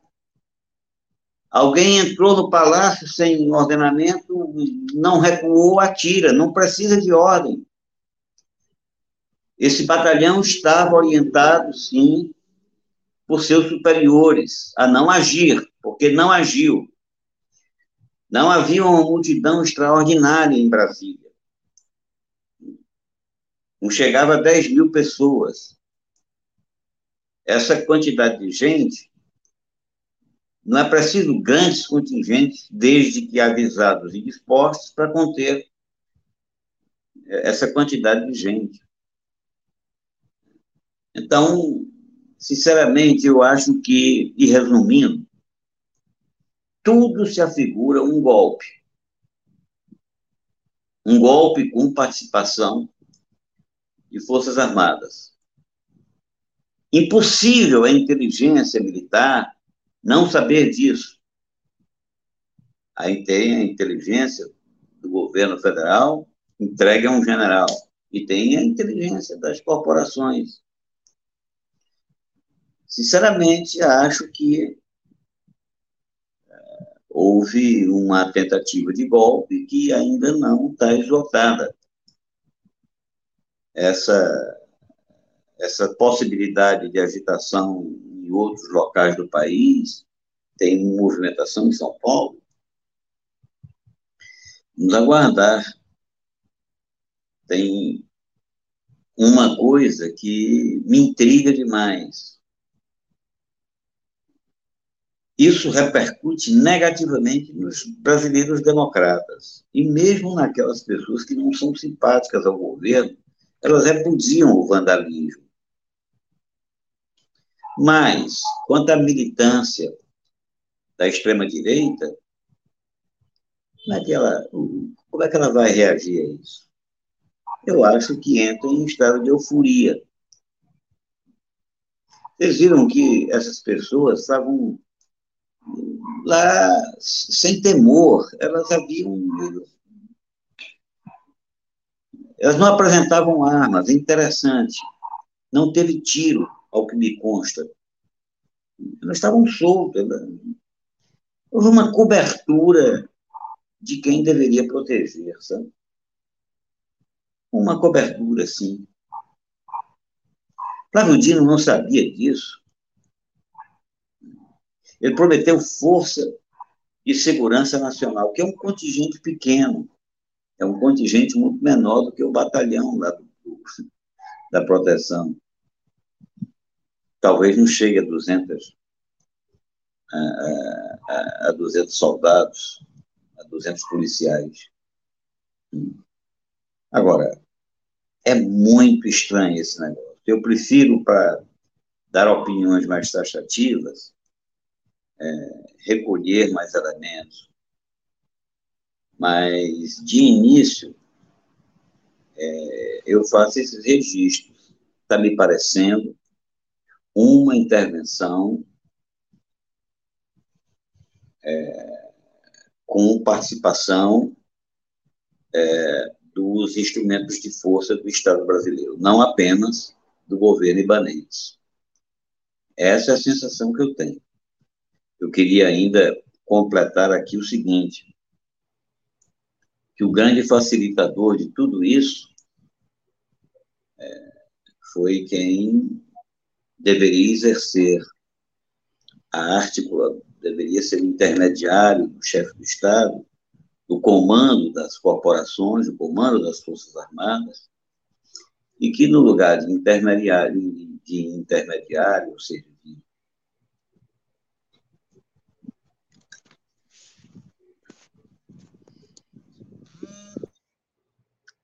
Tá, Está falando do José Múcio, Manuel. Manuel? Oi. Manuel, só precisa colocar o, o tentar colocar o celular na. Ele está tentando, acho que deu uma travada Acho aí. que deu uma travada. Uh, vamos pedir o comentário. Enquanto o Manuel se reconecta, Luiz Eduardo, você quer comentar essa decisão é, do Lula de intervenção na, na, segurança do Distrito Federal, indicando o Ricardo Capelli, que é o secretário executivo do Ministério da Justiça, para intervir nas forças de segurança. Qual a efetividade dessa, dessa medida? Ela será capaz de ter, ter eficácia? É, como a gente tinha conversado, né? havia duas hipóteses, essa era uma delas, era mais provável pelas razões é, sobre as quais nós falamos.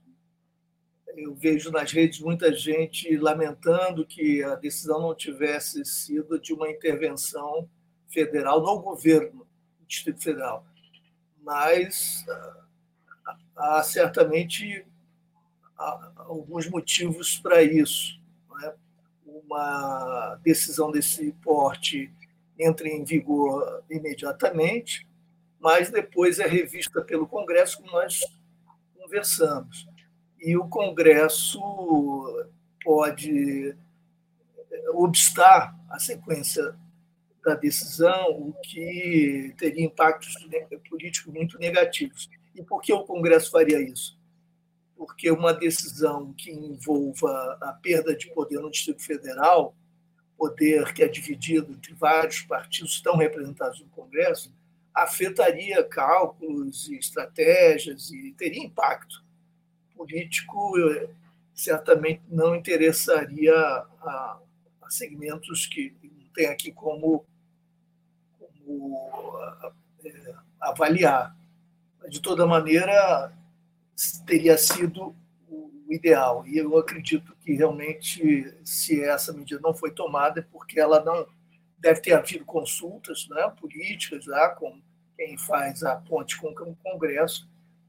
Deve ter havido, portanto, uma, uma avaliação de que essa medida acabaria encontrando barreiras no Congresso. Então, o fundamental foi feito, que é a outra opção, uma intervenção localizada na segurança pública. O Capelli não é da área, mas ele representa o Flávio Dino. É como se o Lula tivesse atribuindo ao, ao próprio Flávio, Flávio Dino essa responsabilidade. É um homem de confiança que trabalhava com o Dino há muitos anos, já no estado do Maranhão, no governo do Maranhão, e, e portanto, sendo uma pessoa com muita experiência política, uma pessoa inteligente, articulada e de toda a confiança do ministro, ele representará o ministro. Né? Eu acho que essa deve ter sido a, a razão para a decisão. Não adianta você entregar a um técnico uma tarefa como essa, que requer muita habilidade política, além né, de decisões que têm mais a natureza técnica. Vai ser importante que essa intervenção funcione como uma espécie mais do que de laboratório, de vitrine né, para a mensagem pela qual nós ansiávamos, uma mensagem do governo federal para as polícias do Brasil, para a área de segurança pública.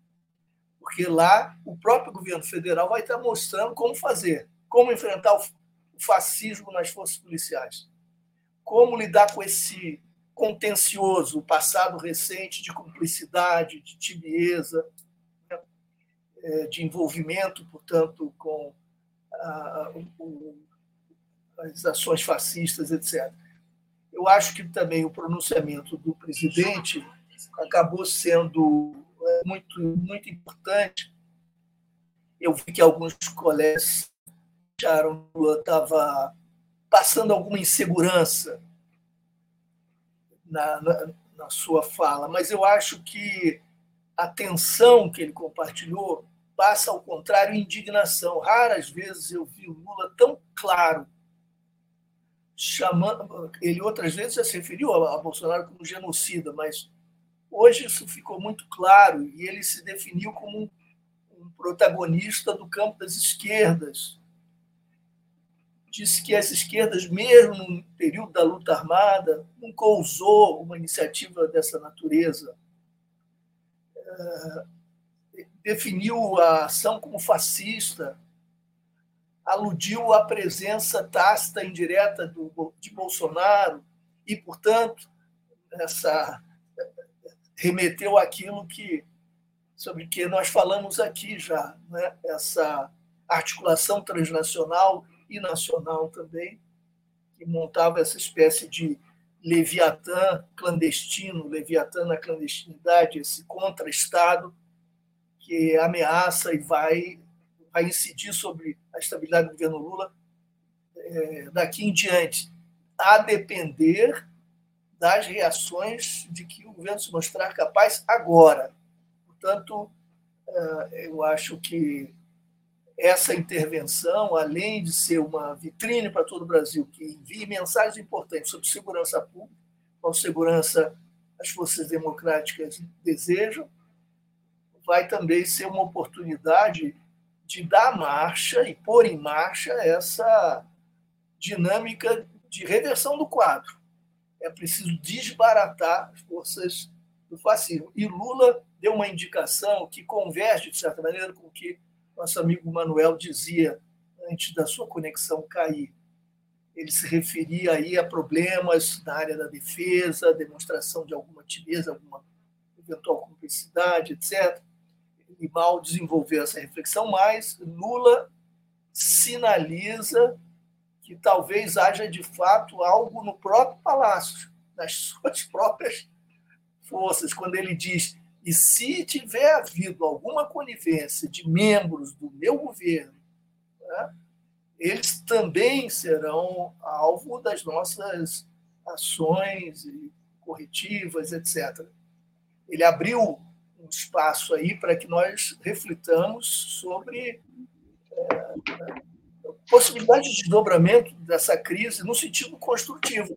Quer dizer, que isso seja um grande alerta para que ele não pense que a, a política tradicional institucional dê conta né, de, uma, de um impulso na sociedade que justamente se nutre da destruição dessa institucionalidade. Lula não está enfrentando a política como sempre, as usual, né, de filmes americanos.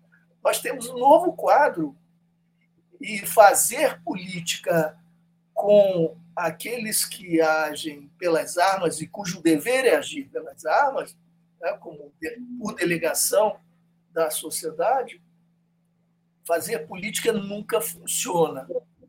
Eu tenho essa convicção. Ali a lógica é diversa. Ah, são profissionais que devem estar comprometidos com a legalidade constitucional Exato e que, portanto, tem de seguir as orientações do comandante-chefe e dos setores civis políticos, porque se criou um verdadeiro enclave refratário à autoridade civil política republicana e à Constituição.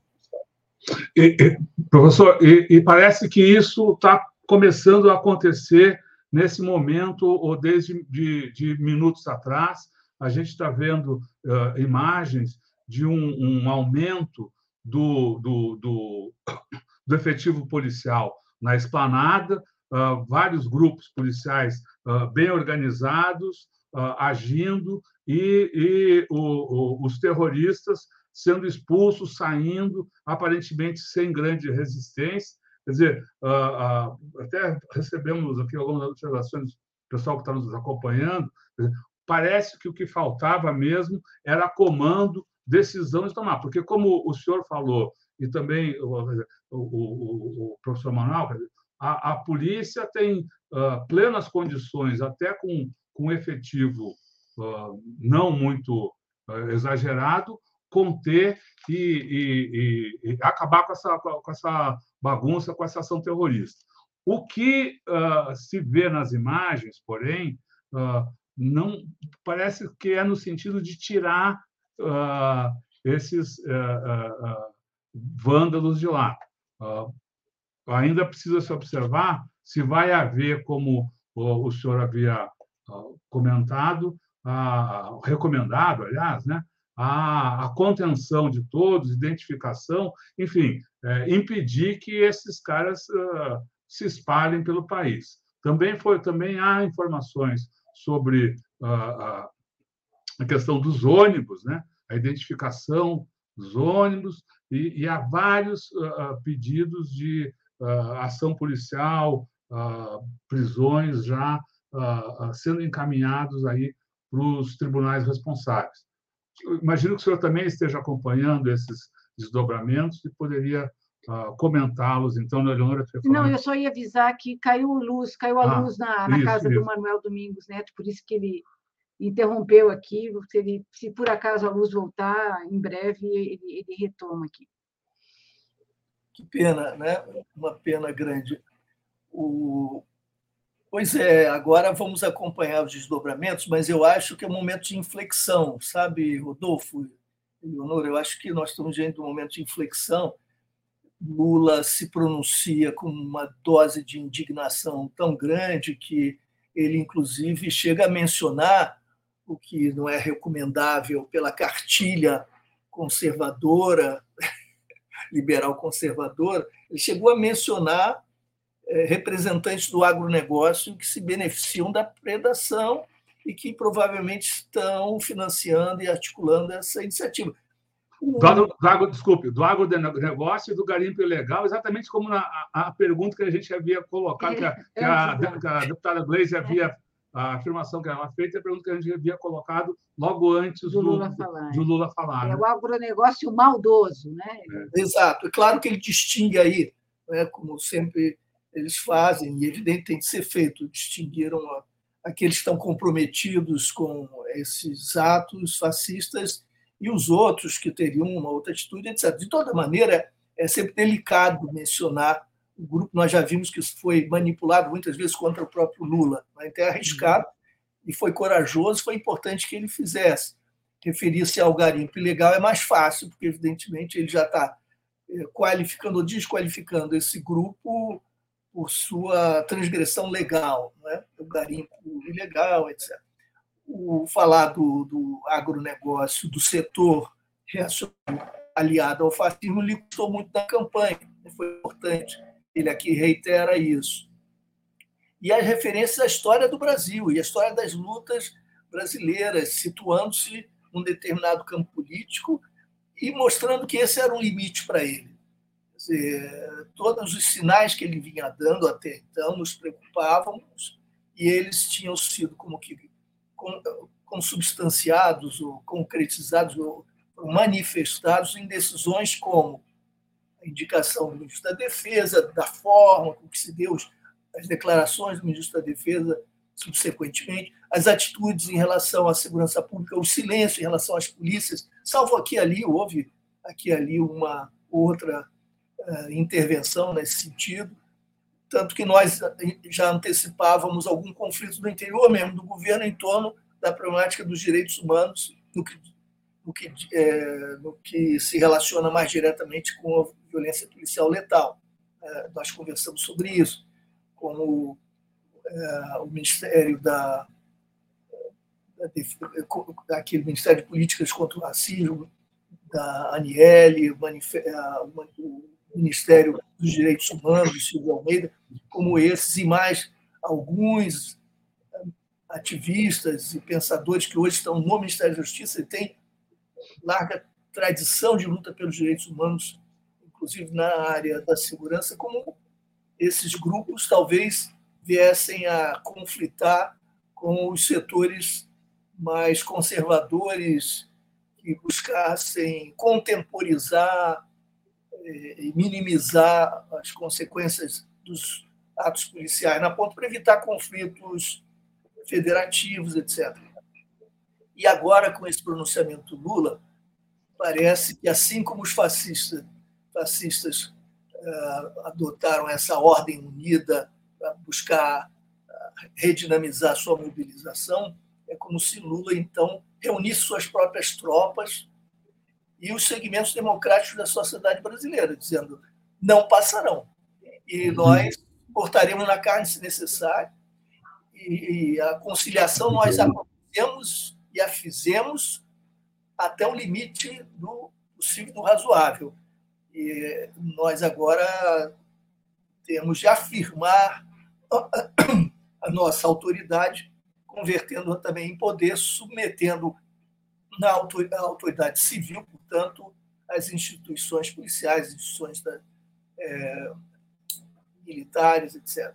Eu acho que foi muito positivo o pronunciamento do Lula, representa um alento para nós, e vamos ver agora, no rescaldo do que houve, quais as novas atitudes em Brasília, inclusive a respeito do, da ação ou inação dos responsáveis pela segurança dos palácios. Eu lembro no Congresso Nacional, uma polícia do Congresso, né? é muito pequena, uhum.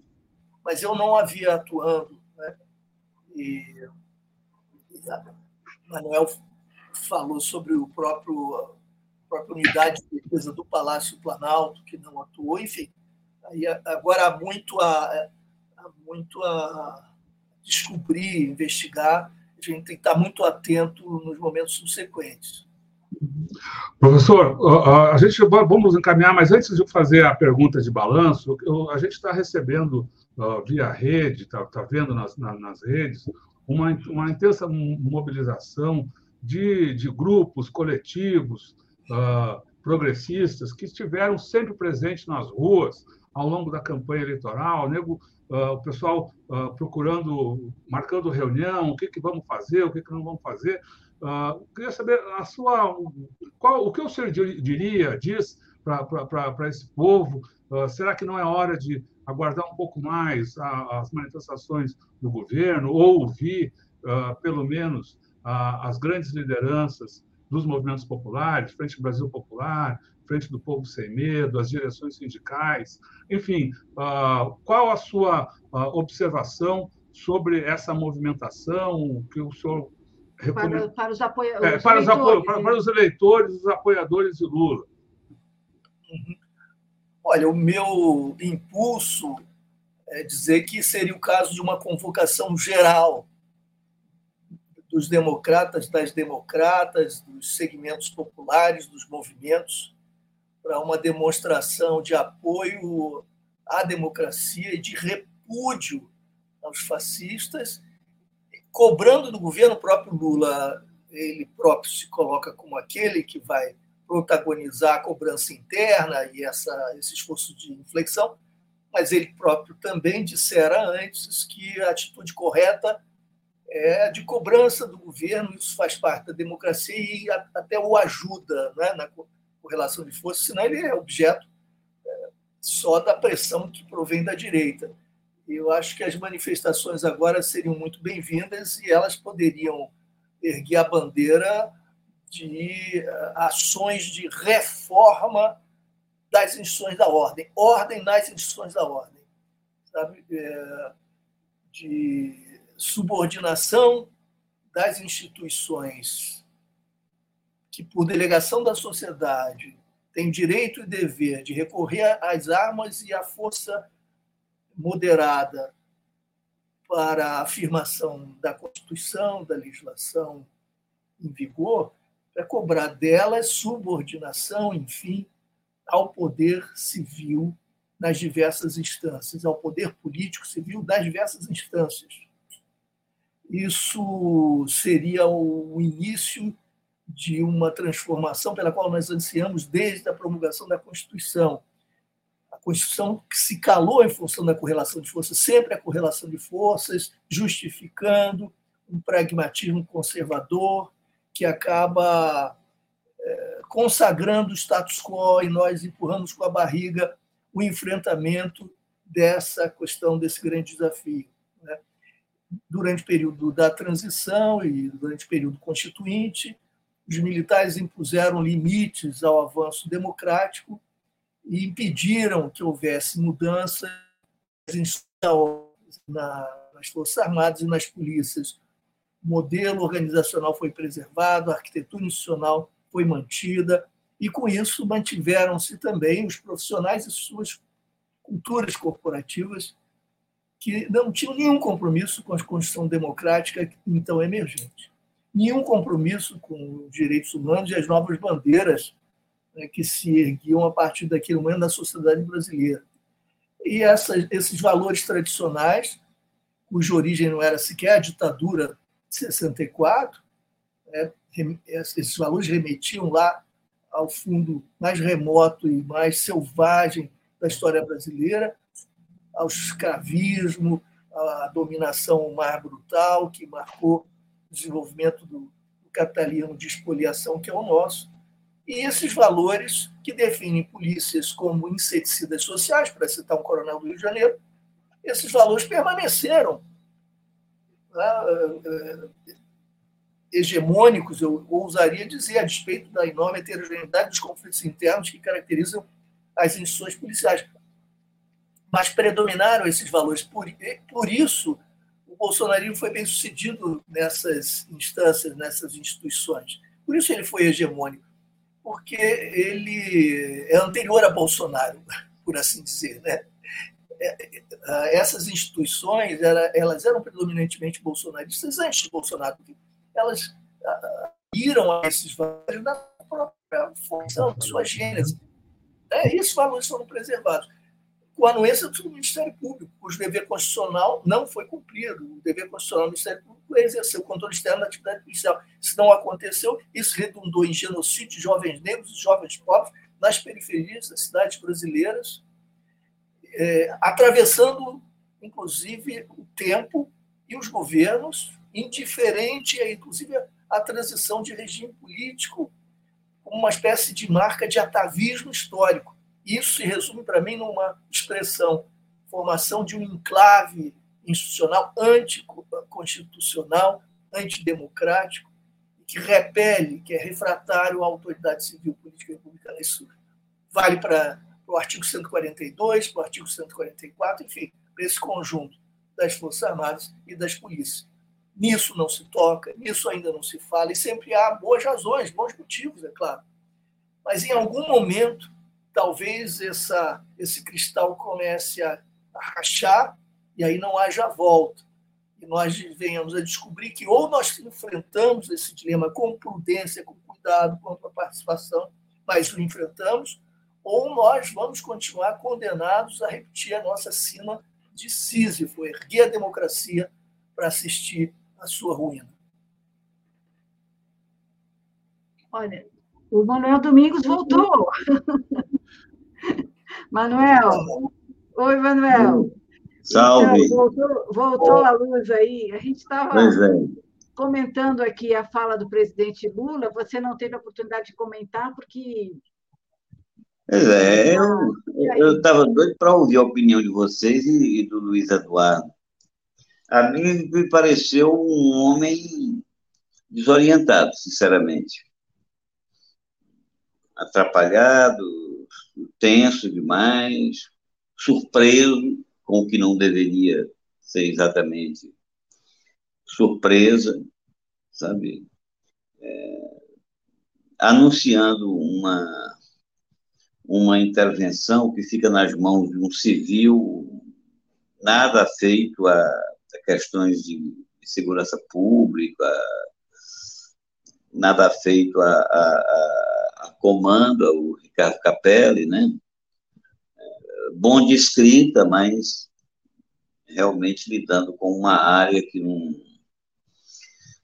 sabe que não é exatamente a dele e eh, uma intervenção federal, acho que do ponto de vista jurídico parece que é o correto, o Luiz Eduardo sabe dizer, porque não depende de nada, não depende de, né, de aprovações outras, passa a valer imediatamente.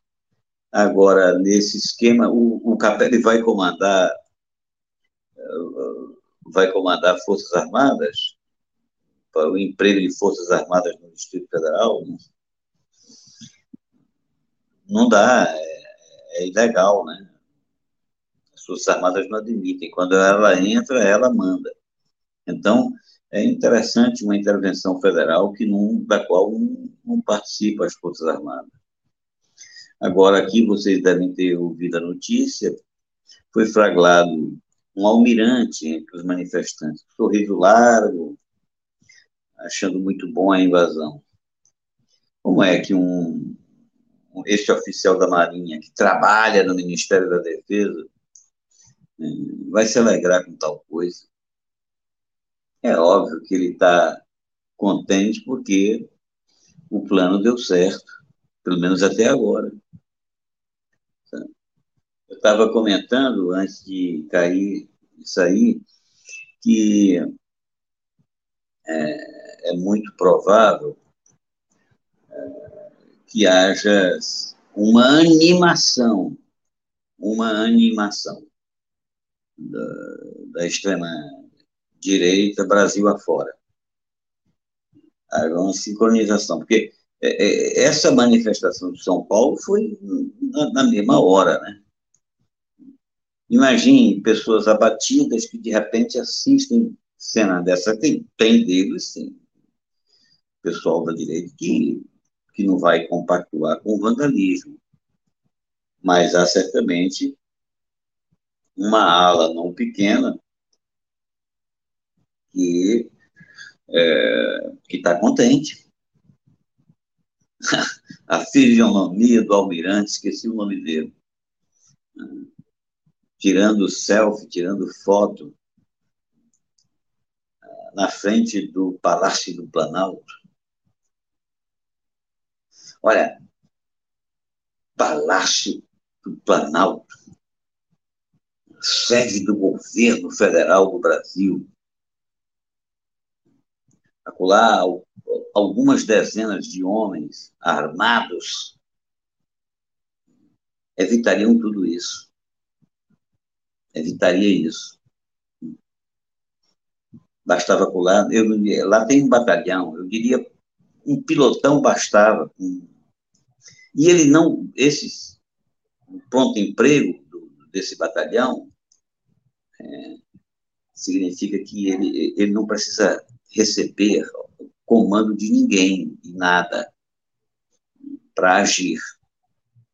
Ele não agiu por que, que ele não agiu? O comandante deve, deveria estar preso agora. Agora, nesse exato momento. O comandante deveria estar preso. Não, você, você diria, a gente estava comentando aqui antes, você diria, você estava na sua outra intervenção, você falou que a gente estava diante de uma tentativa golpista, de um golpe. É, mas qual seria esse o, o, objetivo exatamente? Porque no caso da, da, dos Estados Unidos tinha uma sessão no Congresso que estava sacramentando a eleição do Joe Biden. O que, que as forças, a parcela das forças armadas queriam é, vandalizar tudo, derrubar tudo. Qual seria o objetivo desse golpe? Ou, ou forçar uma GLO para que as Forças Armadas tivessem o controle é, do Distrito Federal? Como é que, como é que essa, esse golpe se encaixa? Eu não sei, eu, essa história de criar o caos para botar ordem é clássica. Então, acho que seria por aí. Causar confusão, causar um tumulto. É de se esperar, nós vamos ter que acompanhar atentamente o que pode acontecer no restante do Brasil. Agora, eu não sei se eu fiz uma observação aqui, se tiver, tiver feito, eu repito. É, nenhuma polícia militar ou polícia de outra ordem vai se meter numa aventura dessa sem alguma, eu não diria combinação é, necessariamente, mas algum entendimento, alguma complacência. Não dá. Quem pretende tomar o poder no Brasil, é, a revelia da, das Forças Armadas, particularmente do Exército, isso não existe. É doideira pura. Porque todos nós sabemos que a força de intervenção central é o Exército. É impressionante. Segundo o noticiário aqui, é, os baderneiros estão voltando para o acampamento na frente do Exército. Onde se viu uma coisa dessa, gente?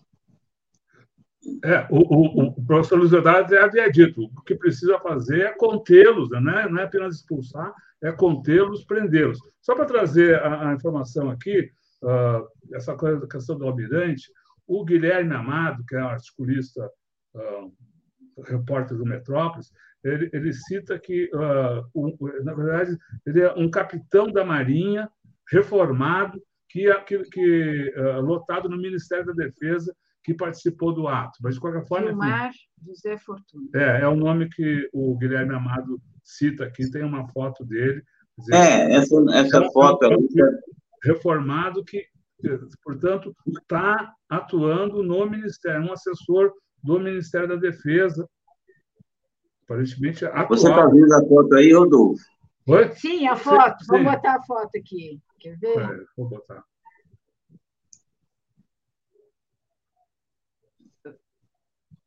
Não é uma imagem da felicidade? É. Hein? É a imagem da felicidade. O palácio tomado e, e o grande marinheiro feliz. Agora, Essa a, a, o Lula falou, decretou intervenção, essa crise está tá no caminho da superação? O que, que Manuel e Luiz Eduardo Soares acham? Quer dizer, 20... Vamos ouvir o Luiz Eduardo aí. Eu não ouvi nenhuma palavrinha dele. Olha lá. Há pedidos, há pedidos aqui. Há pedidos. Não, Manel, nós estamos conversando. Todos nós, né? Estamos conversando já há algum tempo e eu estava fazendo, inclusive, uma leitura um pouco mais otimista. Em geral, é assim: nós dois somos amigos, parceiros, eu aprendo sempre com o Manuel, e ele é um pouquinho mais pessimista do que eu.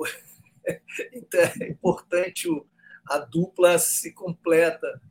É, um pouco mais otimista, porque eu achei o pronunciamento do Lula, claro, transmitindo essa afobação, é, alguma Manel chegou a dizer, desorientação, etc., mas isso acabou transmitindo, eu digo isso intuitivamente, é claro, é um pouco leviano, mas transmitindo uma indignação muito genuína e uma disposição de responder que eu não tinha visto ainda. Ele chega, nós estávamos comentando um pouco antes de você voltar, ele chega a mencionar o seguinte: se houver conivência, tiver havido conivência no interior do meu governo, eu também agirei com a mesma severidade, com o mesmo rigor, etc. Isso abre a perspectiva, inclusive, de que é uma certa insinuação de que talvez algumas uh, ações, algumas intervenções mais drásticas tenham se assumidas. Como o que caracterizou a área da defesa e segurança pública foi muito mais capitulação do que negociação, foi muito mais rendição do que, do que celebração de, de um acordo, uma negociação. É, e como na segurança pública isso se manifesta de várias maneiras, nós conversamos sobre isso aqui, isso em função de uma certa leitura que fazem quanto à correlação de forças e, e as dificuldades de, de qualquer ousadia, e qualquer ação aqui acaba sendo reduzida a essa interpretação, eu acho que talvez nós estejamos diante de uma possibilidade de um momento de inflexão. É, a percepção de que política as usual, a política de sempre, talvez não se aplique aqui efetivamente. Que o tipo de ameaça era desconhecida por Lula nos mandatos anteriores e a nossa experiência é, democrática, com todas as suas limitações até então. Nós estamos diante de organizações clandestinas que, entretanto, atuam explicitamente, fazem parte de um acordo transnacional, né, de uma internacional fascista, que tem suas realidades próprias, nacionais, regionais, subregionais, mas nós temos organização. Isso não nasceu ontem, isso se instalou no Palácio do Planalto, e isso contou com a participação por omissão e ou ação do Gabinete Institucional de Segurança Nacional, da ABIN, da área de inteligência. Eu, nós começamos assim. Essa ação de hoje envia para o mundo uma mensagem invertida da posse Lula, aquela imagem maravilhosa que comoveu o mundo, que retratava a reemergência da democracia no Brasil. Essa imagem vai amanhã ocupar o mesmo espaço, talvez por decisões políticas até sábias, não os mesmos, mas ocupará de alguma maneira o imaginário coletivo internacional, enviando uma sinalização oposta, é a reversão da, daquele momento de encantamento, momento festivo. Você mesmo dizia em conversas nossas essa semana, Manuel, que a festa é muito bonita, indispensável, merecida, mas tende a acabar em algum momento né, para começar o duro trabalho do enfrentamento dos obstáculos, etc., e que isso viria. Isso veio e não por nossa iniciativa, iniciativa nem do governo das forças progressistas. É, eu talvez agora ah, haja algum tipo de articulação que, inclusive, pressione positiva, construtivamente o governo. O próprio Lula dizia, né? É importante que haja cobrança, porque eu só sou pressionado pela direita, algum tipo de cobrança mais efetiva para que o governo apresente pelo menos um programa, mesmo um programa tímido, modesto, mas um programa, uma política para as Forças Armadas, como você sempre diz, e como eu sempre digo, uma política de segurança pública. Não é possível tratar no varejo reativamente, deixando que as conjunturas se imponham, se desdobrem, porque esse não é o ritmo mais da nossa realidade, porque nós não estamos falando só de política no sentido tradicional. E eu costumava dizer, sempre digo, e você diz também a respeito das Forças Armadas, ali não se faz política no sentido trivial ou corrente. Nessas áreas há comando e há possibilidade ou não de afirmação de comandos. Então, para vencer o enclave, por exemplo, da segurança pública refratária à autoridade política civil republicana e à Constituição, é preciso alguma ação que comece a dissolver o quadro. E eu concluo, reiterando o que eu havia dito, eu acho que o, o Capelli não é um homem da área de segurança, é da política, mas ele é uma pessoa de confiança do ministro Dino. E ele vai ser o Dino na segurança pública Distrito Federal. E nesse sentido, e como você disse bem, eu dizia antes da decretação da intervenção, que a intervenção não envolva a GLO, pelo amor de Deus que a intervenção seja civil.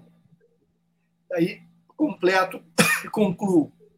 É uma oportunidade do governo federal de mostrar na vitrine laboratório de Brasília como é possível reconstruir, se é que é possível reconstruir a segurança pública em bases civis e mais comprometidas com os limites impostos pelos direitos humanos, pela Constituição, etc. Nós vamos ter uma oportunidade de ver as ações, as reformas que precisam ser ousadas em Brasília para que sinalizem para o país outras possibilidades. Eu acho que é uma oportunidade, não quero voltar àquela história tão desgastada, toda crise é uma oportunidade, isso é uma, uma besteira, muitas vezes a crise é a crise, nos consome no seu fogo, nos incinera, mas é aqui possibilidade, sim, de uma ação política que reverta o quadro em benefício de uma inflexão progressista. É um sonho, talvez, dessa noite de verão. Bom, vamos, vamos já ouvir o, o, professor Manuel, mas antes só trazer aqui o comunicado que eu recebi agora da, da assessoria do governo federal, informando que a, a, a Advocacia Geral da, da, União entrou com uma série, mandou para o Supremo agora uma série de pedidos em resposta aos atos criminosos desse domingo. Eles qualificam atos criminosos. Uh, entre esses pedidos estão a prisão em flagrante do ex-secretário da Segurança Pública do Distrito Federal e de demais agentes públicos uh, responsáveis por atos de omissão, de omissões. Além disso, claro, a imediata desocupação de todos os prédios públicos e, enfim, o uso de toda a força pública necessária para que isso uh, seja levado a efeito. Só um resumo, uh, Eleonora Não, é só para aproveitar aqui a, a discussão está muito na segurança pública, claro, no, na intervenção, e a gente falou antes aqui com o Luiz Eduardo sobre o José Múcio. Eu queria ouvir o Manuel também sobre a situação de José Múcio nessa circunstância. Né? É, o José Múcio vai cair? Está fortalecido? O que que você, como é, qual é o saldo político desse dia para o José Múcio? Eu acho que o, o, o ministro Múcio ele cumpriu bem a tarefa que recebeu do presidente da República. A tarefa que estava errada. E o presidente tem que mudar é, a orientação. A, a, tarefa que ele recebeu foi de apaziguar, foi de conversar, foi de atender os pedidos. Né? O presidente não compreendeu ainda que, é, na relação entre o poder político e, e as Forças Armadas, não pode se repetir as práticas é, costumeiras da política ou naturais da diplomacia. É uma relação de comando e comandado. Múcio não foi transmitir comando, Múcio foi é, em, em, busca de, de um apaziguamento, aí tratando as, uh, os comandantes como atores políticos. Isso é catastrófico. Esse tratamento é, é absolutamente inadmissível. Moço que o, o ministro tem que formular política de defesa é, nas quais se especificam tarefas a serem cumpridas e os militares eles as cumprem via de regra. São pessoas acostumadas criadas né, educadas na obediência a atitude mais nobre, mais elevada do, do, do guerreiro é a de cumprir missões do poder, né? O poder. E é, eles são acostumados a isso. Agora, se eles não recebem tais missões, não recebem os, as, os comandos, as orientações, eles vão agir por conta própria, aí trocam as bolas, ensandecem e querem substituir o soberano. Isso é clássico, não é de hoje, isso é de sempre, né? aqui em qualquer canto do mundo, ou em qualquer período. Né? Eu acho que é a orientação do presidente da República que tem que mudar. Ele tem que assumiu o comando, ele declinou do comando. Ele declinou, ele não assumiu o comando das Forças Armadas. E deixou claro isso. O ministro Múcio, vejam vocês, pediu audiência ao comandante da Marinha. Ou seja, ele disse, ele, o representante do poder político, é, disse ao guerreiro do mar. Estou aqui para receber suas ordens. Aí o guerreiro do mar respondeu: é, Não gosto do, da, da, sua posição. Ele botou o rabo entre as pernas e foi embora. Foi isso, objetivamente, o que aconteceu. Foi um, um, uma atitude afrontosa com o presidente da República. Acho que o, o, o Lula, eu até escrevi sobre isso essa semana, ou semana passada, não sei.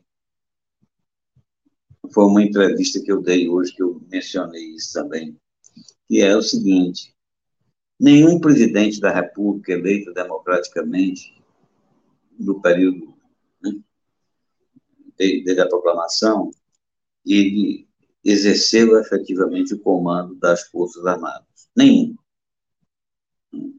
um colega veio me contestar dizendo o seguinte: não, teve Epitácio Pessoa, que nomeou Pandiá Calógeras ministro da guerra. Aí eu disse: não é bem assim. O Pandiá, que era um pensador autoritário, né? É, o Pandiá executou determinação em 1919, firmada antes de 14, antes da Guerra Mundial.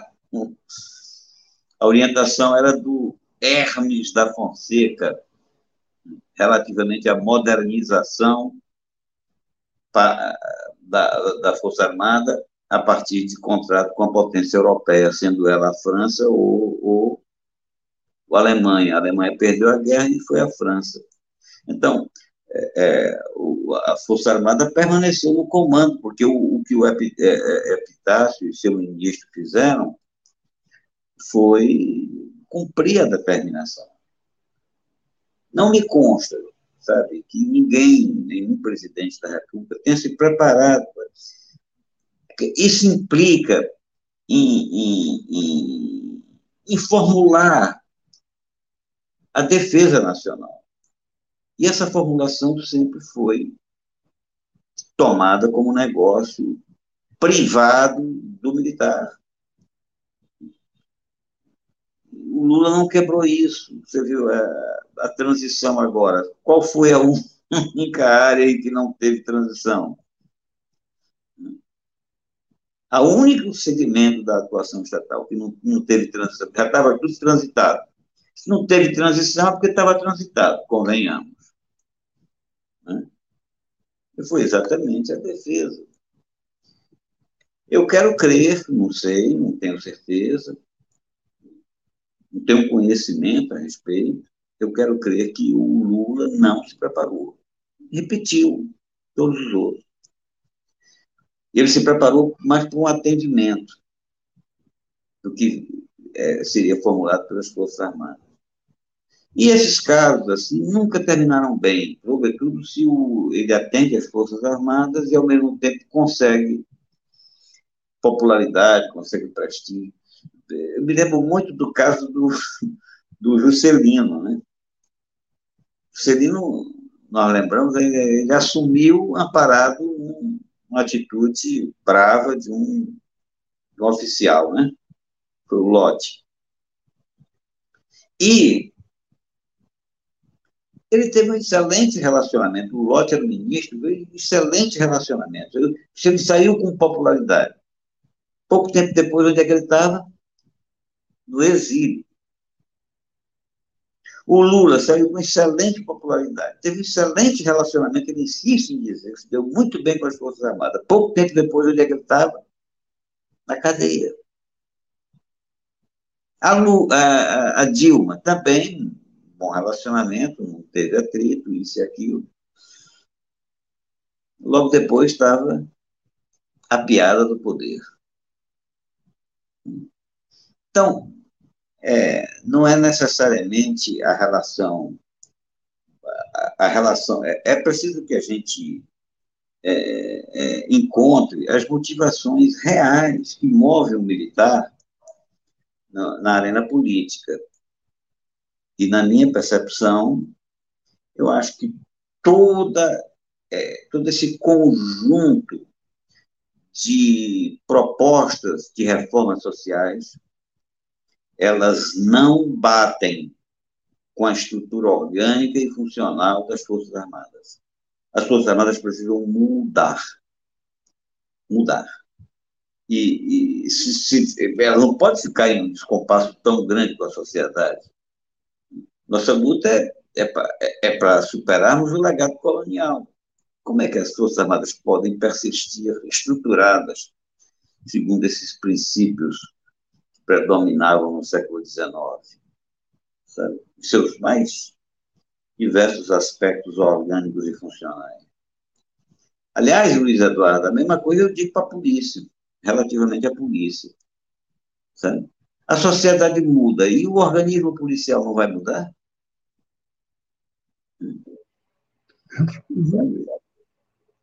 Esse é um, é um grande desafio. Eu queria alertar também, para arrematar, e para não pensar que eu estou querendo construir outras forças armadas, é, que essas mudanças elas devem ser longamente estudadas, aprofundadas, verificadas a sua e que os militares não serão refratários a ela. Sabe por que, que eles não serão refratários a ela? Porque eles sabem que precisam mudar.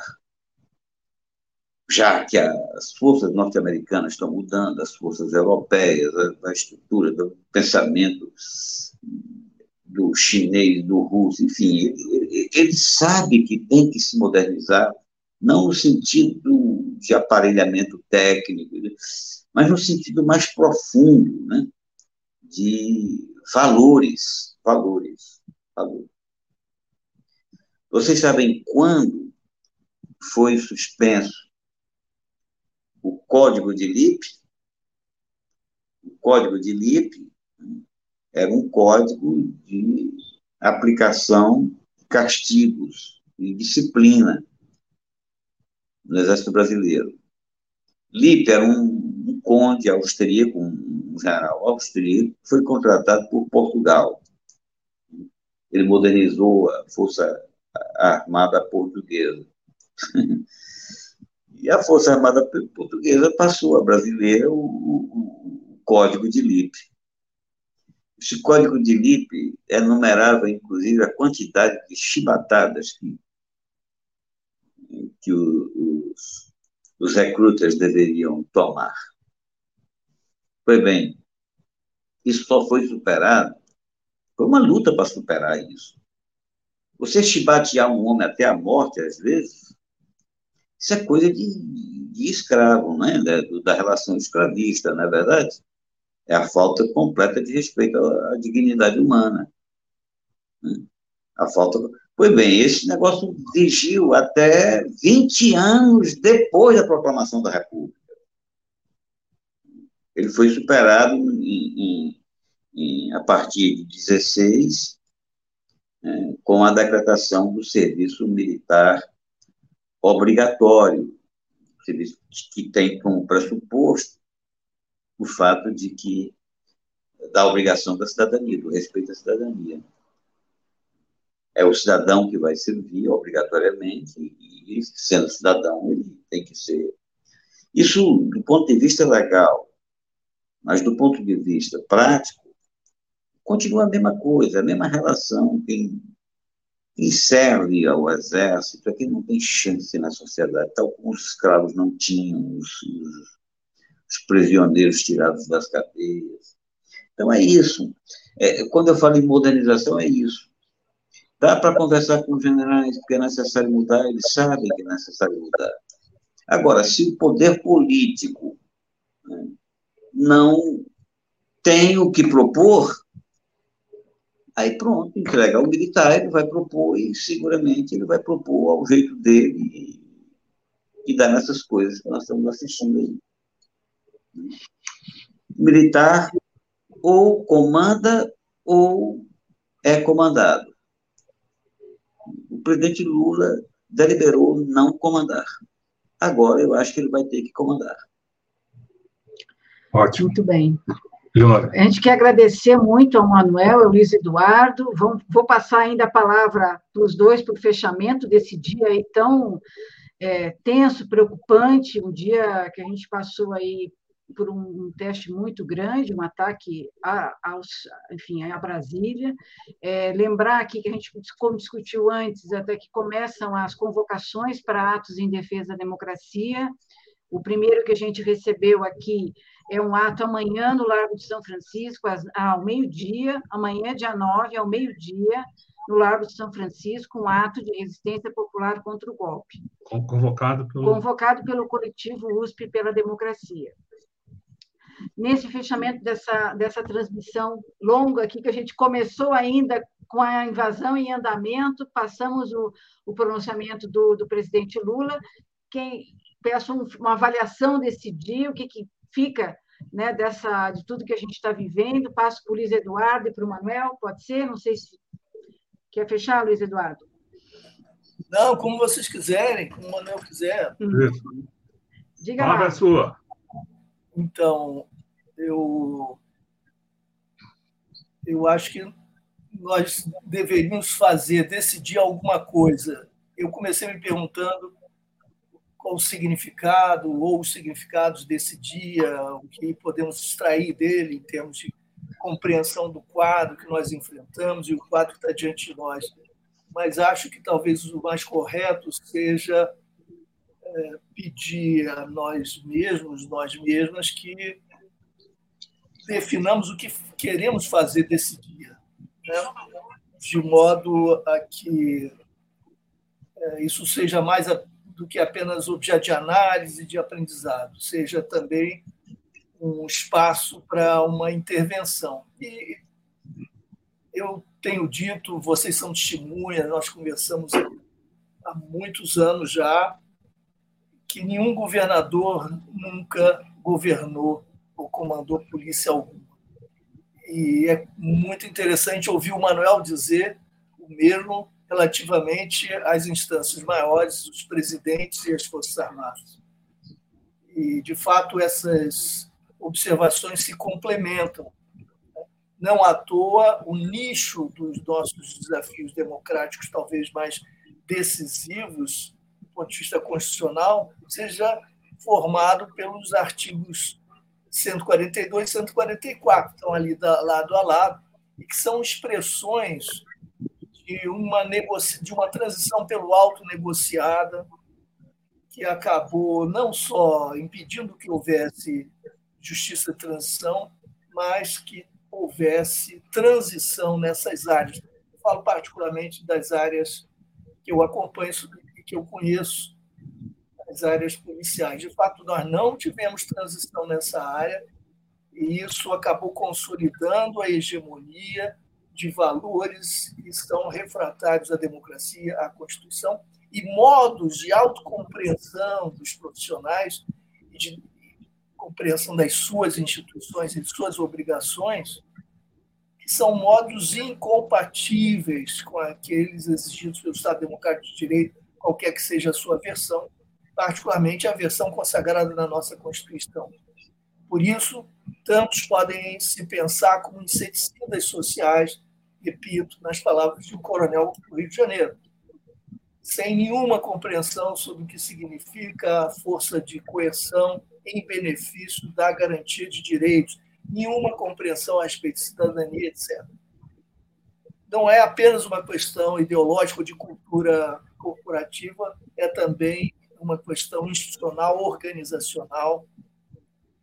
E as práticas que têm sido empreendidas têm produzido resultado que nós conhecemos, dos quais falamos tantas vezes criticamente. E se montou aí um enclave, repito, que é impermeável à democracia, que é refratária ao poder civil, à autoridade civil democrática. Né? É, eu tenho me esforçado há muitos anos em dizer, e acho que nesse sentido também uma convergência profunda com pensamento do Manuel e sua, sua prática, sua atividade, eu tenho chamado a atenção e lutado para que a gente difunda para quem tem consciência crítica no país a ideia de que segurança pública é desafio para a democracia e é um desafio central para a democracia. Não pode ser tratado como a especialidade de alguns e algumas, como uma questão apendicular, superestrutural, de respeito a epifenômenos, a resultados do que realmente importa. O que realmente importa, sendo a economia, a saúde, a educação. É claro que o que realmente importa, realmente importa. Mas isso não pode nos levar à omissão relativamente às nossas tarefas democráticas na, na outra área. As esquerdas, até hoje, nenhum partido, sindicato, associação, movimento, apresentou ao país, à sociedade brasileira, qualquer compromisso reformista, estrutural, reestruturador na área da segurança. E isso foi apresentado individualmente. Não é nenhuma entidade representativa de interesses populares, democráticos, se comprometeu com uma agenda clara, proposta de, de revisão da, da arquitetura da segurança pública, de mudanças nessa área, etc. Nós ficamos, no máximo, na denúncia, que é fundamental, mas insuficiente, e ficamos puxadinhos, que são aquelas intervenções é, infraconstitucionais, às vezes colidindo com a Constituição, às vezes com boas intenções, mudando um aspecto, outro, e nos governos empurrando com a barriga, postergando as questões, evitando que isso chegue à responsabilidade do governo federal. O governo federal nenhum quer esse abacaxi. E como a Constituição o protege, o que nós temos é repetição do ciclo. Essas são questões dos governadores ou são questões do Congresso. Então, as lideranças políticas nacionais, quando chegam ao Executivo Federal, não têm nenhum interesse em puxar para si essa problemática, e aí nós seguimos ladeira abaixo, como tem acontecido.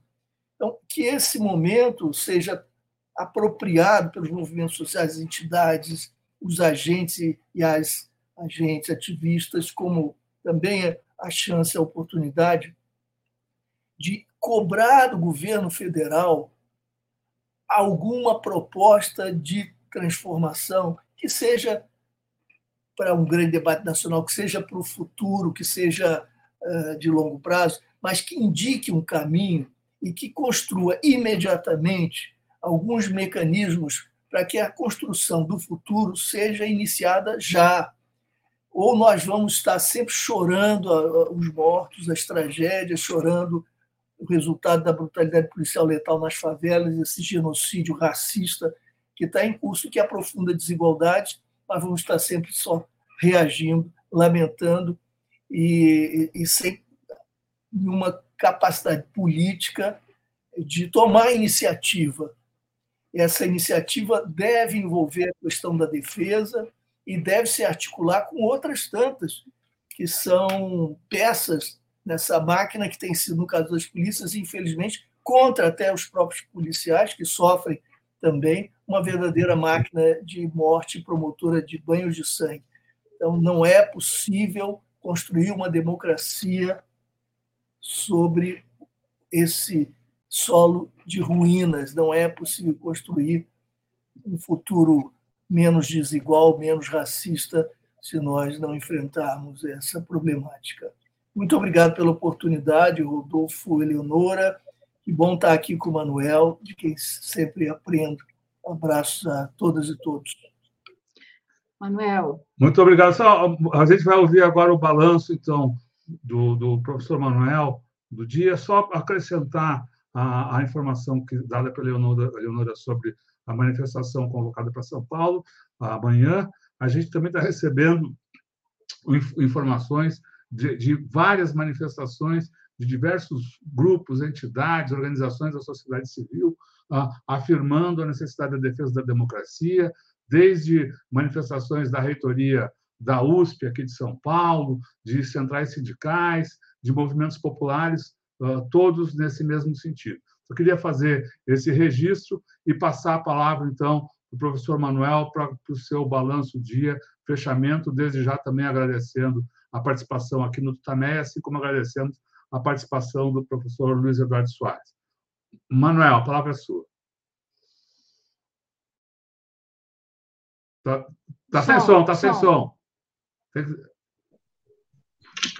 Eu gostaria de relembrar que a coisa foi muito quente. Então, os comentários aqui refletem uma percepção que precisa ser, é, digamos assim, amadurecida e completada com o restante das, das notícias ou das consequências aí que a gente vai assistir nas próximas horas ou próximos dias. Ah, foi bom demais ouvir do Rodolfo essas notícias de que ah, os democratas estão chamando para mobilização. É, é fundamental. Interessante que há poucos dias atrás eu estava dizendo, nós estamos precisando de festa. Né? Tem que ter festa. Aí depois aquele negócio, a festa está longa. Né? Luiz, a festa, a euforia tem que passar para sentar os pés. De repente vem um negócio desse. Agora é hora da gente defender a democracia. E torcer para que o nosso presidente tenha muita luz, muita energia, muito domínio, ele deve estar abalado, é, porque algumas orientações são fundamentais. Eu não creio que nós tenhamos assim uma garantia, garantia de um regime democrático aí. Não nos esqueçamos que há pouco tempo atrás teve um impeachment absurdo, um golpe, né? Aí depois tivemos prisão, uma eleição tumultuada, uma coisa, meu Deus do céu, estou vendo aqui o ex-ministro da Defesa falando, concedendo entrevista agora. Olha, nós vamos ter muita luta ainda para para defesa da democracia. Vamos aí engrossar as coisas e, sobretudo, precisamos recolher e sistematizar todas as, as informações desse dia pavoroso, né? de angustiante. Eu, no momento, eu, vi nessa convicção. Isso aí é um plano de caos para depois virar ordem militar. Essa é a, a, a ideia geral. posso ter mais ter mais clareza sobre isso à medida em que as informações chegarem. Sempre uma alegria, conversa inteligente com Eleonora e Rodolfo, agora com meu parceiro aí, Luiz Eduardo. A conversa fica melhor. Um abraço para todo mundo. Muito obrigada, Legal. muito obrigada, Luiz Eduardo, muito obrigada, Manuel, e a gente continua acompanhando aqui, qualquer hora a gente volta para falar mais sobre esse tema. E muito obrigado a todo mundo que, que acompanhou, está acompanhando aqui do Tameia, não deixe de se inscrever no nosso canal, ficar ligado que, como vocês veem, a gente vai procurar uh, entrar sempre que possível, sempre que, que a gente considerar necessário, para ajudar a contribuir para esse debate, para a compreensão do momento nacional, para ouvir uh, especialistas, pensadores que nos ajudem a todos a tomar decisões de vida, decisões tão importantes para todos nós, para o Brasil, nesse momento. Boa noite, Luiz Eduardo. Boa noite, Manuel. Boa noite, tchau, pessoal. Tchau. Obrigada, muito obrigada. Tchau.